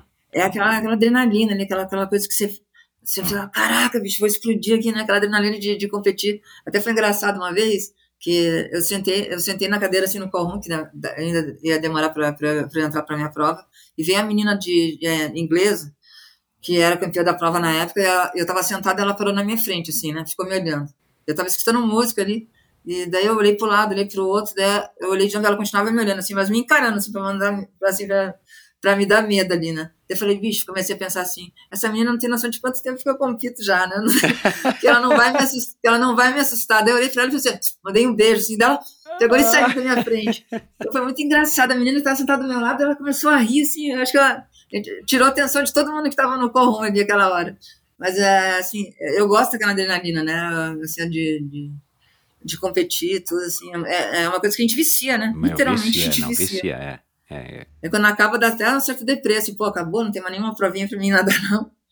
Verdade. É, vamos falar do triatlo antes da gente encerrar aqui essa conversa. É, eu ia te perguntar, né, lá atrás, quando você foi diagnosticada, depois passou de novo, né, por todo aquele processo e falou, cara, vou fazer aqui uhum. uma natação, vou tentar, em vez de fazer hidroginástica, né, porque a história foi essa, a gente não contou foi. aqui, mas eu ouvi no, no na... Começou na, ah, o que, que tal você fazer uma modalidade esportiva, fazer um esportezinho, ou é fazer uma hidroginástica? Pô, você hidroginástica é o caramba, meu. Ou eu vou nadar, ou eu vou fazer alguma né? outra coisa. Mas hidro... Não tenho nada contra quem faz hidroginástica, mas não para uma é, triatleta né? campeã de Ironman. É. é. Você, depois que você viu que você conseguia nadar, e exige uma coordenação motora bem grande para você conseguir nadar, e você percebeu que você conseguiria nadar, não passou pela tua cabeça, tipo assim, cara, de repente eu vou sentar numa cadeira, vou aprender aqui a me virar, ou eu até consigo, sei lá, fazer um teatro usando muletas, eu não sei. É, passou alguma coisa pela tua cabeça naquela época? Passou e passa direto ainda, Michel. Assim, é, eu acho que eu me beneficiei muito com o teatro, né? É, quando, quando, depois que eu fiquei doente. E o objetivo que eu tenho é depois de, da, de Paris, da, eh, voltar para o triatlo. Na época que eu comecei no Paralímpico, não, não tinha, o triatlo não era esporte paralímpico, acho que se eu não me engano o triatlo entrou 2016, acho que foi a primeira vez que teve triatlo. Foi acho 2016, que foi 2016 no Rio, acho que foi no Rio. Não foi, Michel? Acho que foi, acho que foi, acho que foi isso, não, isso. Não. Então, assim, eu já estava no meio desse caminho ali com a natação, né? No, no, já estava, assim, muito envolvida na natação ali, mas uh, agora, assim, eu penso muito em, em voltar para o triatlo e não só para o triatlo paralímpico, mas é fazer a minha provinha de lá nova de novo. Tem aquela cartinha, não sei se tem aquela cartinha que dá para tu mandar lá e pedir vaga, né? Conta a história lá, contar a minha história, de repente eles É, eu não sei, eu não sei como é que é para o para-atleta. Eu também não sei. Uhum. Então, então, eu não sei, eu já assisti vários Ironman lá com... Lembra quando saiu aquele DVD, DVD do, do Ironman do, do ano, a gente ficava doidinho para comprar, né? Para então. ter, que não tinha... Agora já é diferente, mas uh, eu ficava, eu, eu botava para assistir assim, logo no início, quando eu estava já no, para, no, no Paralímpico. Eu falava, nossa, eu vou ter que fazer esse Ironman de novo, né? E eu tenho, eu tenho essa vontade, né? Não sei se eu vou conseguir por causa até de patrocínio, essas coisas, né? Mas é, eu tenho muito essa vontade de, de, de fazer um Ironman de novo. Vou ter que ser o do, do Havaí, né, Michel? isso aí, cara, isso aí, Suzana, isso mesmo. Cara, para terminar, você. Quem são as referências para você no mundo do esporte? Ou fora do mundo do esporte, os ídolos que você tem, ou um ídolo. E, e por quê? Por que, que você acha que essa pessoa é uma referência para você? Ou você tem essa pessoa como referência? Pô, Michel, no Paralímpico tem duas pessoas assim, que são total referência para mim, que é o Clodoaldo Silva e o Daniel Dias, né? É, eles me ensinaram muito quando eu entrei, E eles são muito profissionais, assim, muito dedicados também. Então, eles foram a minha referência com certeza ali de, de, de no esporte paralímpico. Assim, eu, eu sempre é, lembro assim, com muito carinho do meu início, que, tudo que eles fizeram por mim e, e as pessoas que eles são, né? Como pessoa, sem, sem ser atleta. E no, no, no mundo, assim, fora para a Olimpíada, é, Ayrton Senna, com certeza, né? É uma inspiração para mim. Depois que eu li o livro dele, então eu fiquei mais apaixonada pela carreira do cara também. Infelizmente ele já foi, né? Foi cedo, mas. E o que, o que no Senna te chamou a atenção, assim, que te, que te atrai? A paixão que ele tinha, né? Pelo, pelo, pelo, pelo, pela, por correr. E, e a dedicação que ele tinha. Ele era muito detalhista, né? Ele ficava depois da, da ele ficava no, com, com os eu não, eu não, eu não sei muitos termos do, do, do, do da Fórmula 1, né? mas o cara ficava lá, é, queria melhorar o carro junto com os mecânicos ali, tinha achar, queria achar uma maneira de correr melhor, de, de ser um, um, um, atleta melhor. Então isso assim é uma, uma coisa que me inspirava muito quando ele estava vivo ainda e ainda inspira, né? Porque o legado dele ainda está aí, né? Então assim como atleta eu, eu, penso sempre muito no Ayrton Senna. Tem vários outros também assim, que, que me chamam, que me que me motivam também. Uma coisa engraçada, Michel, que eu não contei aqui, mas vou contar rapidinho, não vou demorar não, um pode falar. Não que é, é, o Joaquim Cruz. Sabe o Joaquim Cruz do atletismo, né? Sim, gravei com ele, hein? Você tem que ouvir, você tá desatualizada no, no Endorfina. Cara, eu tô desatualizada, pô, nem sabia. Gravei com vou, ele, eu é. vou, vou, Nossa, vou, cara, quatro horas de conversa. Você tem mais duas para ficar então. falando aqui, pode falar. ah, então, então, tá, então tá, tá de boa. Eu conheci ele no, no, para, no, para, não, no Pan-Americano de Mar del Plata em 95. 95, isso. Que eu, que eu, que eu, fui, eu, fui, eu fui competir lá. E, e, e quando a gente chegou lá na, na, na, na, na vila, lá, Pan-Americana, já, a galera já tinha. Eu cheguei mais pro final da, da competição, então já tinha pouca gente lá, mas o atletismo tava lá. Tava ele, é, Joaquim Cruz, Robson Caetano, é, Zequinha Barbosa, Nossa, aquela galera que, da, da, da, da old school lá, né, É. o, o Michel. E eu, eu, eu fui eu, a Márcia, Márcia Ferreira e a Glória Menezes pra, pra, de mulher para pra, PAN. E foi o Mansur, peraí, o Mansur, o- agora eu tô, o- quem que foi de Mansur? Ah, não lembro, Mansur eu tenho certeza que ele foi, que Mansur Ah, nem deve ter ido né? Leandro, deve ter ido né? Manzan, né? Isso, Leandro, eh, Leandro Manzan não foi, não. Manzan, Manzan foi? Manzan não foi, não. Nessa época ele não foi. Não sei por que ele não foi também. Ah, o Emerson Gomes foi também, eh, Uhum. de Santos, né? Uhum.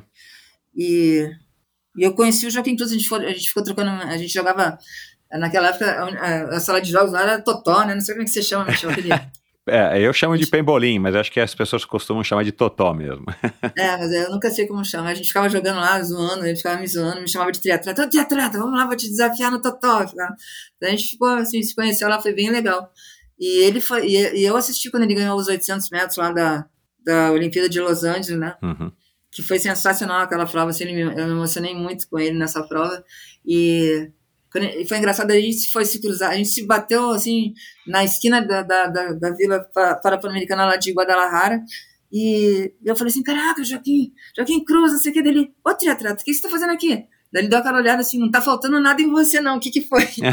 assim, tipo, brincando que não faltava braço, não faltava perna, né? Aí eu falei, ah, não, não, não tá faltando nada, mas tem umas coisas que não funcionam mais, né? Daí ele começou a rir pra caramba. Então é muito legal, porque toda, toda, ele é técnico da seleção americana Pois de é. atletismo, né? Pois é. E Foi pra a gente se Tóquio, indo é. para... Foi. E a gente, se, a gente se encontra sempre em todos para Pan-Americanos e todas as Olimpíadas, né? Aí, nessa vez, né, lá em Tóquio, eu encontrei com ele, assim, já, já para acabar a Olimpíada. Daí eu encontrei com ele no, no refeitório. Aí eu falei, caraca, ô, Jo- ô, Jo- ô, Joaquim, eu acho- eu achei que a gente não fosse tirar nossa foto da, da, do- dos jogos juntos, não sei o quê. Ele é muito gente boa. Então, esse, esse cara é um cara de tirar o chapéu também. Até eu, eu fui fazer, eu fui na academia lá da vila fazer, fazer musculação, assim, já também no final da competição, ele tava correndo na esteira, Michel. Nossa, o cara Corre, né? saradaço É, ainda. é. Ele tem 60 anos já, por aí, né, Michel? Ai, eu não me recordo, mas eu acho que ele tem 58, 60, por aí. Batendo na porta, Não, ele queria um é. pouquinho mais velho que, que, que a gente, né? E o cara correndo assim, acho que, sei lá que velocidade que ele tava na, na, na- na esteira lá, ficou todo mundo olhando, pô, o cara é coroa, ele tá com o cabelo branco, né? Tá. O cara é coroa Tá. correndo desse jeito. Eu falei, pô, o cara é top demais. Então é um cara que eu, que eu, que eu sou bastante fã também, assim, um cara que Que me, legal. me inspira bastante também. Olha lá, E- Joaquim Cruz já passou por aqui, já conversei com a Glaé, o Mansur já duas vezes, a Miriam, Ah, né, o Emerson Gomes. Tem muito episódio para você ouvir aí, você e o ouvinte que por acaso não, não conhecem essas figuras, Joaquim Cruz, se você não conhece, pelo amor de Deus, né? Bate a cabeça na parede agora. Mas. É, já... Ah, vou assistir todos, pode deixar. É, é, tem, tem histórias legais aqui, cara. A Glaé foi muito legal conversar com ela, porque ela é bem mais nova do que a gente. Né? A Glaé deve ter uns. Não deve ter 40 ainda, eu é, acho, agora né, não, não me recordo, mas, cara, ela era novinha. Naquela época que nós éramos novos, ela era uma adolescente, mas, né? Não, era, é. é, cara, a gente deu muita risada na nossa conversa, uma, uma, uma figura muito bacana. Bom. Ela é engraçada demais. É, né? gente boa, não, mas gente boa, cara. O pessoal de Brasília tem um, é, tem uma predileção pelo pessoal de Brasília. Acho que o pessoal de Brasília é muito bacana. Acho que tem a ver com a é, cidade, verdade, com o né? astral da cidade. É, bom, é, qual é o seu próximo plano? É, é, você já falou de Kona, tem Paris. Qual que seria assim um sonho que você tem anotado em algum lugar que você pode revelar aqui? tirando esses objetivos que a gente já falou, né? Paris vai ter o Mundial aí agora no começo do ano que vem e tudo mais. Mas assim, o que, que você gostaria assim de, de viver no mundo do esporte que você é, tem ainda como meta? Pô, Michel, assim, eu quero fazer, eu quero é, tem um monte de coisa que eu quero fazer assim para as pessoas terem a oportunidade que eu tive, sabe, de de de, rever, de, como é que é? nascer de novo, na verdade, né, como um atleta paralímpico. Acho que tem muita gente que que que tem alguma deficiência, assim, para te, te resumir, assim, eu tenho muita vontade de fazer um, uma fundação, assim, para ajudar as pessoas mesmo, né, apresentar o esporte paralímpico para pessoas deficientes mesmo, né, uhum. porque eu acho que tem muita gente, assim, a população de, de, de, de portadores de deficiência, né, vamos falar, que é, é, gigante no Brasil, né, e tem muita pessoa, assim, tipo, que não tem condição nenhuma, né, de se tratar, de, de, de ter uma prótese. É verdade, claro. É, adaptada para ele, né? Eu converso, o Daniel me conta muita história, assim, de, de quando ele era pequeno, que porque uma prótese é caríssima, né, Michel? É muito E quando você ainda é criança, então, né? Assim, você vai ter que mudar o tamanho dela, enfim. A... Isso. Tem, tem, tem, tem gente assim que, que cresce e não tem grana para trocar prótese, daí começa a andar. É, começa a andar errado, tem problema de coluna, aquela coisa, aquela. Então, assim, eu tenho muita vontade de ajudar essas pessoas, sabe? E até as pessoas que não têm nenhuma deficiência, mas estejam passando por um momento difícil, depressão, essas coisas, que o esporte muda a vida das pessoas, né, Michel? Com certeza. Uhum as pessoas não têm noção de, de como pode melhorar a tua qualidade de vida, né? E ter outras oportunidades. E o CPB tem esse projeto lá dentro, né? Tava parado por causa da pandemia, mas ele tem é, é, tem escolinha de, de, dos esportes ali. A criança entra lá e, e, passa por todos os esportes que tem lá, né? Tipo natação, atletismo, é, vôlei sentado, basquete na cadeira de rodas, badminton. Yeah. E eles têm a possibilidade de, de entrar lá e experimentar todos esses esportes e ver qual que eles se encaixam, né, que eles gostam mais. Então é um projeto muito bacana que o CBB faz. E eu queria fazer alguma coisa parecida, assim, de, de dar oportunidade, né, de para a criançada até, não só para as crianças, mas para uma pessoa que que, que, que, que esteja que não tem uma prótese, que não tem uma cadeira de rodas, que não tem uma uh, assim, ajudar essas pessoas, sabe, Michel? Isso aí é, é, uma coisa assim que eu quero fazer muito. Uhum. Você já pensa na tua aposentadoria? Para justamente você é formado em educação física, né? Você passou uma vida Isso. praticamente inteira treinando. Você tem essa Foi. vontade, agora você assumiu esse papel, né, de também ser uma pessoa para representar, né, ainda só você, Suzana, mas agora você tem revelou esse sonho de ter um, uma fundação, enfim, de, de poder amplificar ainda mais o teu poder de auxiliar as pessoas, não apenas com o seu exemplo, com seus depoimentos, é, você já pensa nisso? Tipo assim, você já tem alguma coisa assim que você já vai pensando de vez em quando? Cara, a hora que eu parar, eu vou fazer isso, eu vou começar a me articular com os amigos, com os patrocinadores, com, sei lá, com até as pessoas que, que são do seu círculo profissional do Comitê é, Paralímpico? Bom, Michel, assim, data para apresentar, eu, eu, eu, nunca coloquei assim, nunca defini uma data, assim. E muita gente me pergunta, desde, que eu comecei, né? Como eu sou mais velha, as pessoas sempre perguntam se se quando eu vou parar. Até foi engraçado que uma vez eu fui dar uma entrevista e o repórter tentou assim, aí, vai parar dessa vez? Sei que. Eu falei, e você vai? Que a pergunta para mim é a mesma, né? é, então. Você não quer nem ouvir falar, então eu retiro o que eu perguntei. Aí eles, eles ficam muito sem graça, muito sem graça. Você vai parar quando também? Então eu devolvo essa resposta, porque eu não sei quando eu, quando eu vou parar. Se não tem uma data, talvez Paris, talvez. É, mas eu não falei em data, né? Assim, eu também tive essa delicadeza. Eu, eu falei assim, bom, quando você parar, se você já Sim, tem um plano, tipo assim, não, cara, eu vou, já falei com um amigo, já tenho, eu tenho mais ou menos um Sim. caminho que eu posso seguir para fazer X. Então, assim, até eu me expressei mal também, assim, é, é, parar de, de competir profissionalmente como, como atleta de natação, eu, eu não tenho não tenho muita data ainda, não. Até eu brinco, assim, quando, quando eu tiver a orelha mexendo ainda, eu vou, vou continuar isso nadando. aí, cara, isso quando, aí. Quando a orelha mexendo, eu até brinco, não pode só botar touca daí, porque senão eu morro afogada, né? Mas Boa, é, Suzana. eu não me vejo assim aposentada ainda. Eu acho que tem, tem, tem gente mais velha nadando, né? Não sei se eu comentei com você ontem, Michel.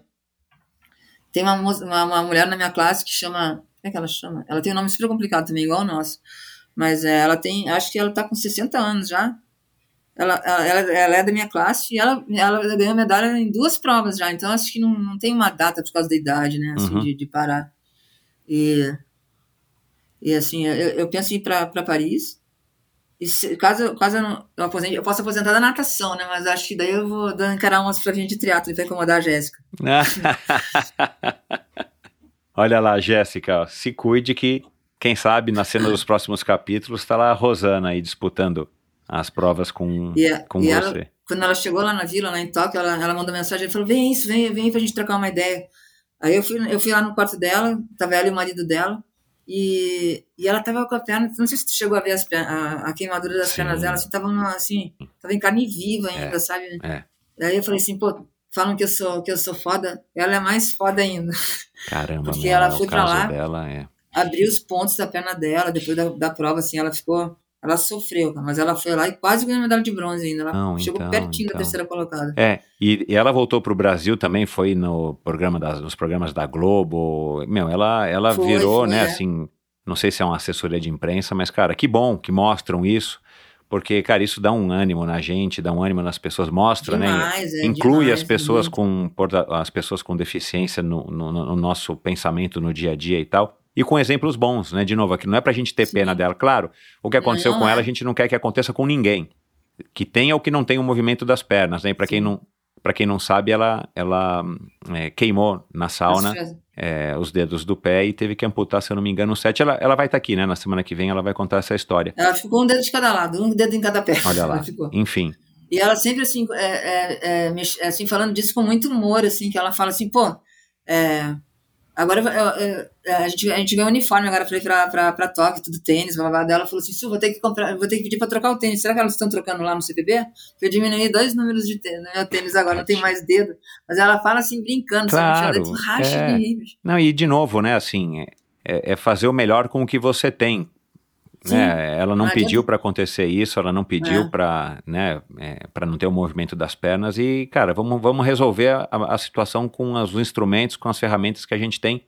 E eu tô curioso né? para conversar com ela justamente porque eu quero, eu quero exatamente, tipo, meu, quero entender de onde que vem isso nela, cara, porque é, che- chega a ser é, bizarro de, de, de tanta Sim. força que ela tem que eu imagino que seja muito parecida com a tua, porque eu arrisco dizer que, cara, eu, não, não sei, eu conversei com muita gente aqui no Endorfina, mas, cara, eu acho que não tem ninguém, pelo menos, com mais energia, com mais automotivação do que você. Eu não tô me recordando, assim, aqui é, rapidamente, porque, cara, a tua energia...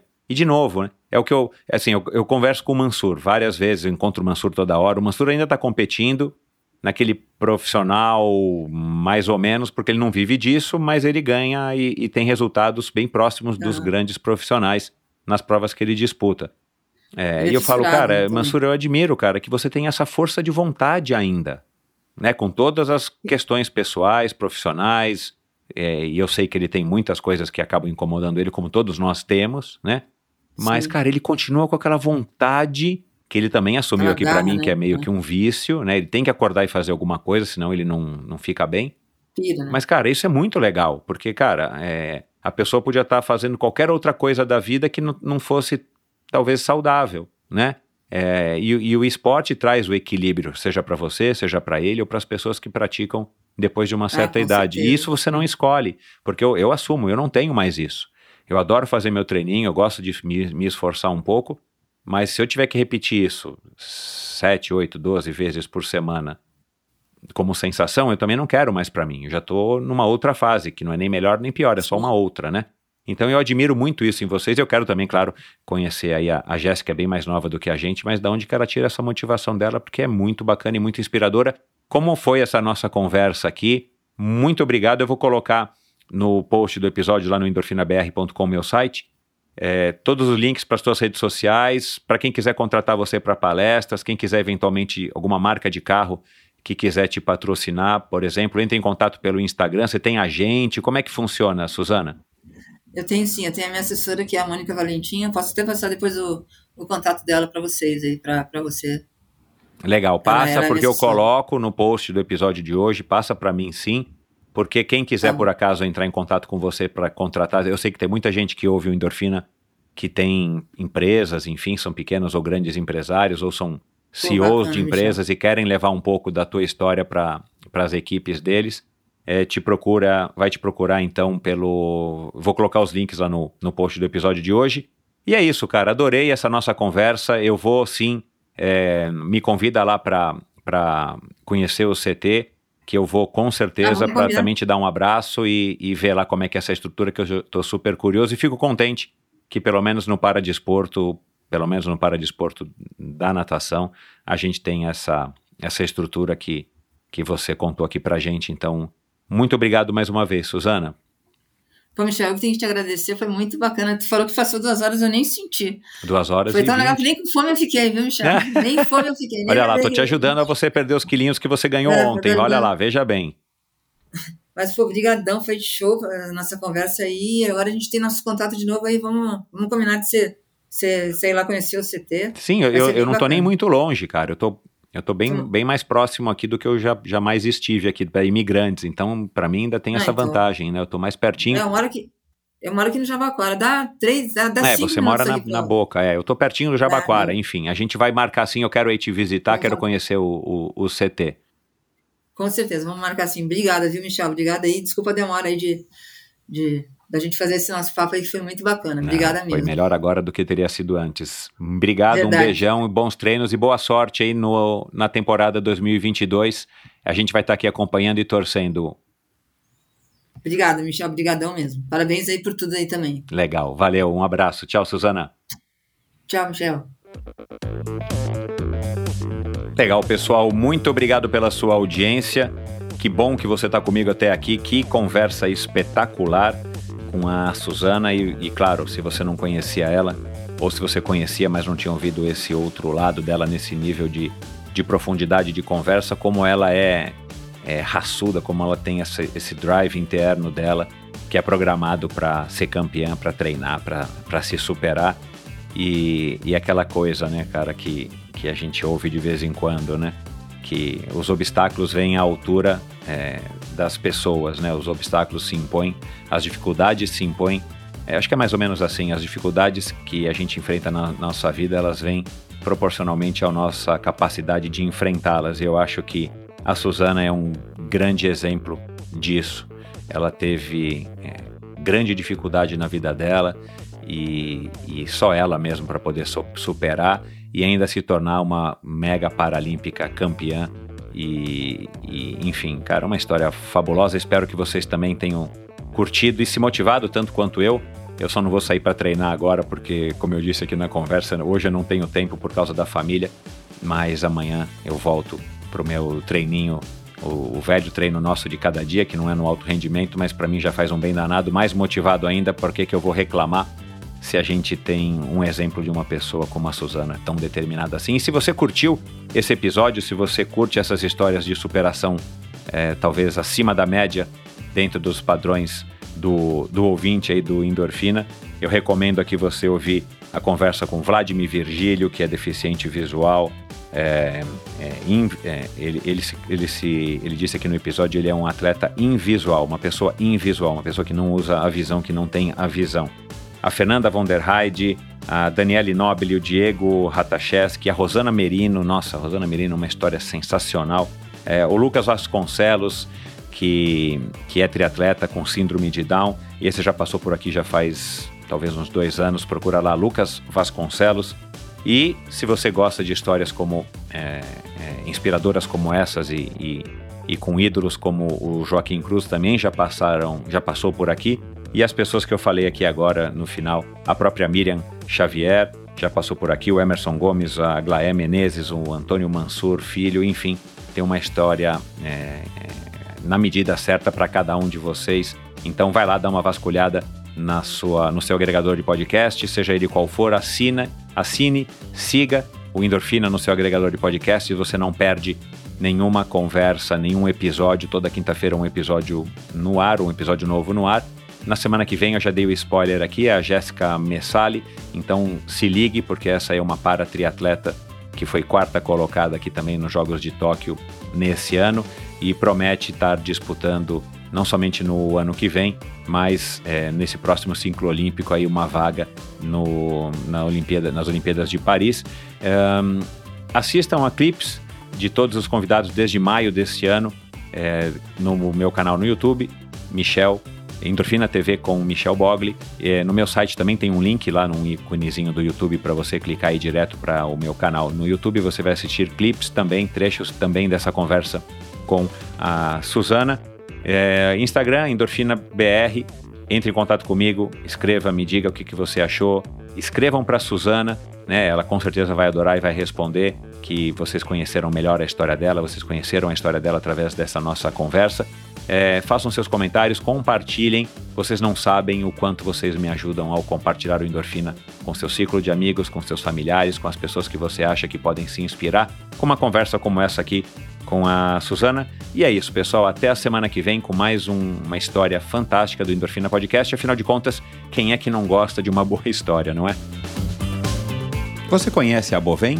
Há mais de uma década, a Bovem gerencia projetos e negocia a entrada de novos clientes no mercado livre de energia. Com uma equipe experiente, a Bovem se compromete com os bons resultados, atuando através de escritórios espalhados pelo Brasil. Descubra as vantagens de ser livre e saiba se a sua empresa também pode ingressar neste mercado. Seja livre, fale com a Bovem. Bovem, energia que inspira. Visite bovem.com.br e siga a Bovem no Instagram no arroba Bovem Energia. A Titanium Vida, Saúde e Previdência oferece as melhores soluções em proteção e segurança que você encontra no mercado para você e seus familiares, com planos de seguro de vida, saúde e viagem. A Titanium oferece serviços para o seu bem-estar, como seguro de vida resgatável, que além de resguardar e proteger o futuro das pessoas que você ama, você tem a opção de resgatar os valores em seu seguro para utilizá-los no que quiser ou precisar. Outro serviço é o Seguro Saúde, com cobertura mundial, com livre escolha de médicos, clínicas e hospitais aqui no Brasil e em qualquer parte do mundo. A Titanium também oferece planos completos de seguro viagem. Siga titanium.consultoria. Não conte com a sorte, conte com a Titanium. Esqueça seus limites com a Carbap Energy Bar. O novo lançamento revoluciona o mercado ao criar a categoria de barras energéticas, máxima energia e nada mais já disponível no site probiotica.com.br e nas melhores lojas especializadas do Brasil. Obrigado por ouvir esse episódio do Endorfina. Acesse o endorfinabr.com, vá no post do episódio de hoje para conhecer um pouco mais sobre o meu convidado e alguns assuntos abordados em nossa conversa. Lá você ainda encontra todos os episódios do Endorfina. Siga o Endorfina BR no Instagram e confira imagens inéditas e inusitadas dos meus convidados. Participe enviando comentários e sugestões. Se você curtiu, colabore assinando Endorfina no seu agregador de podcasts preferido e compartilhando com seus amigos.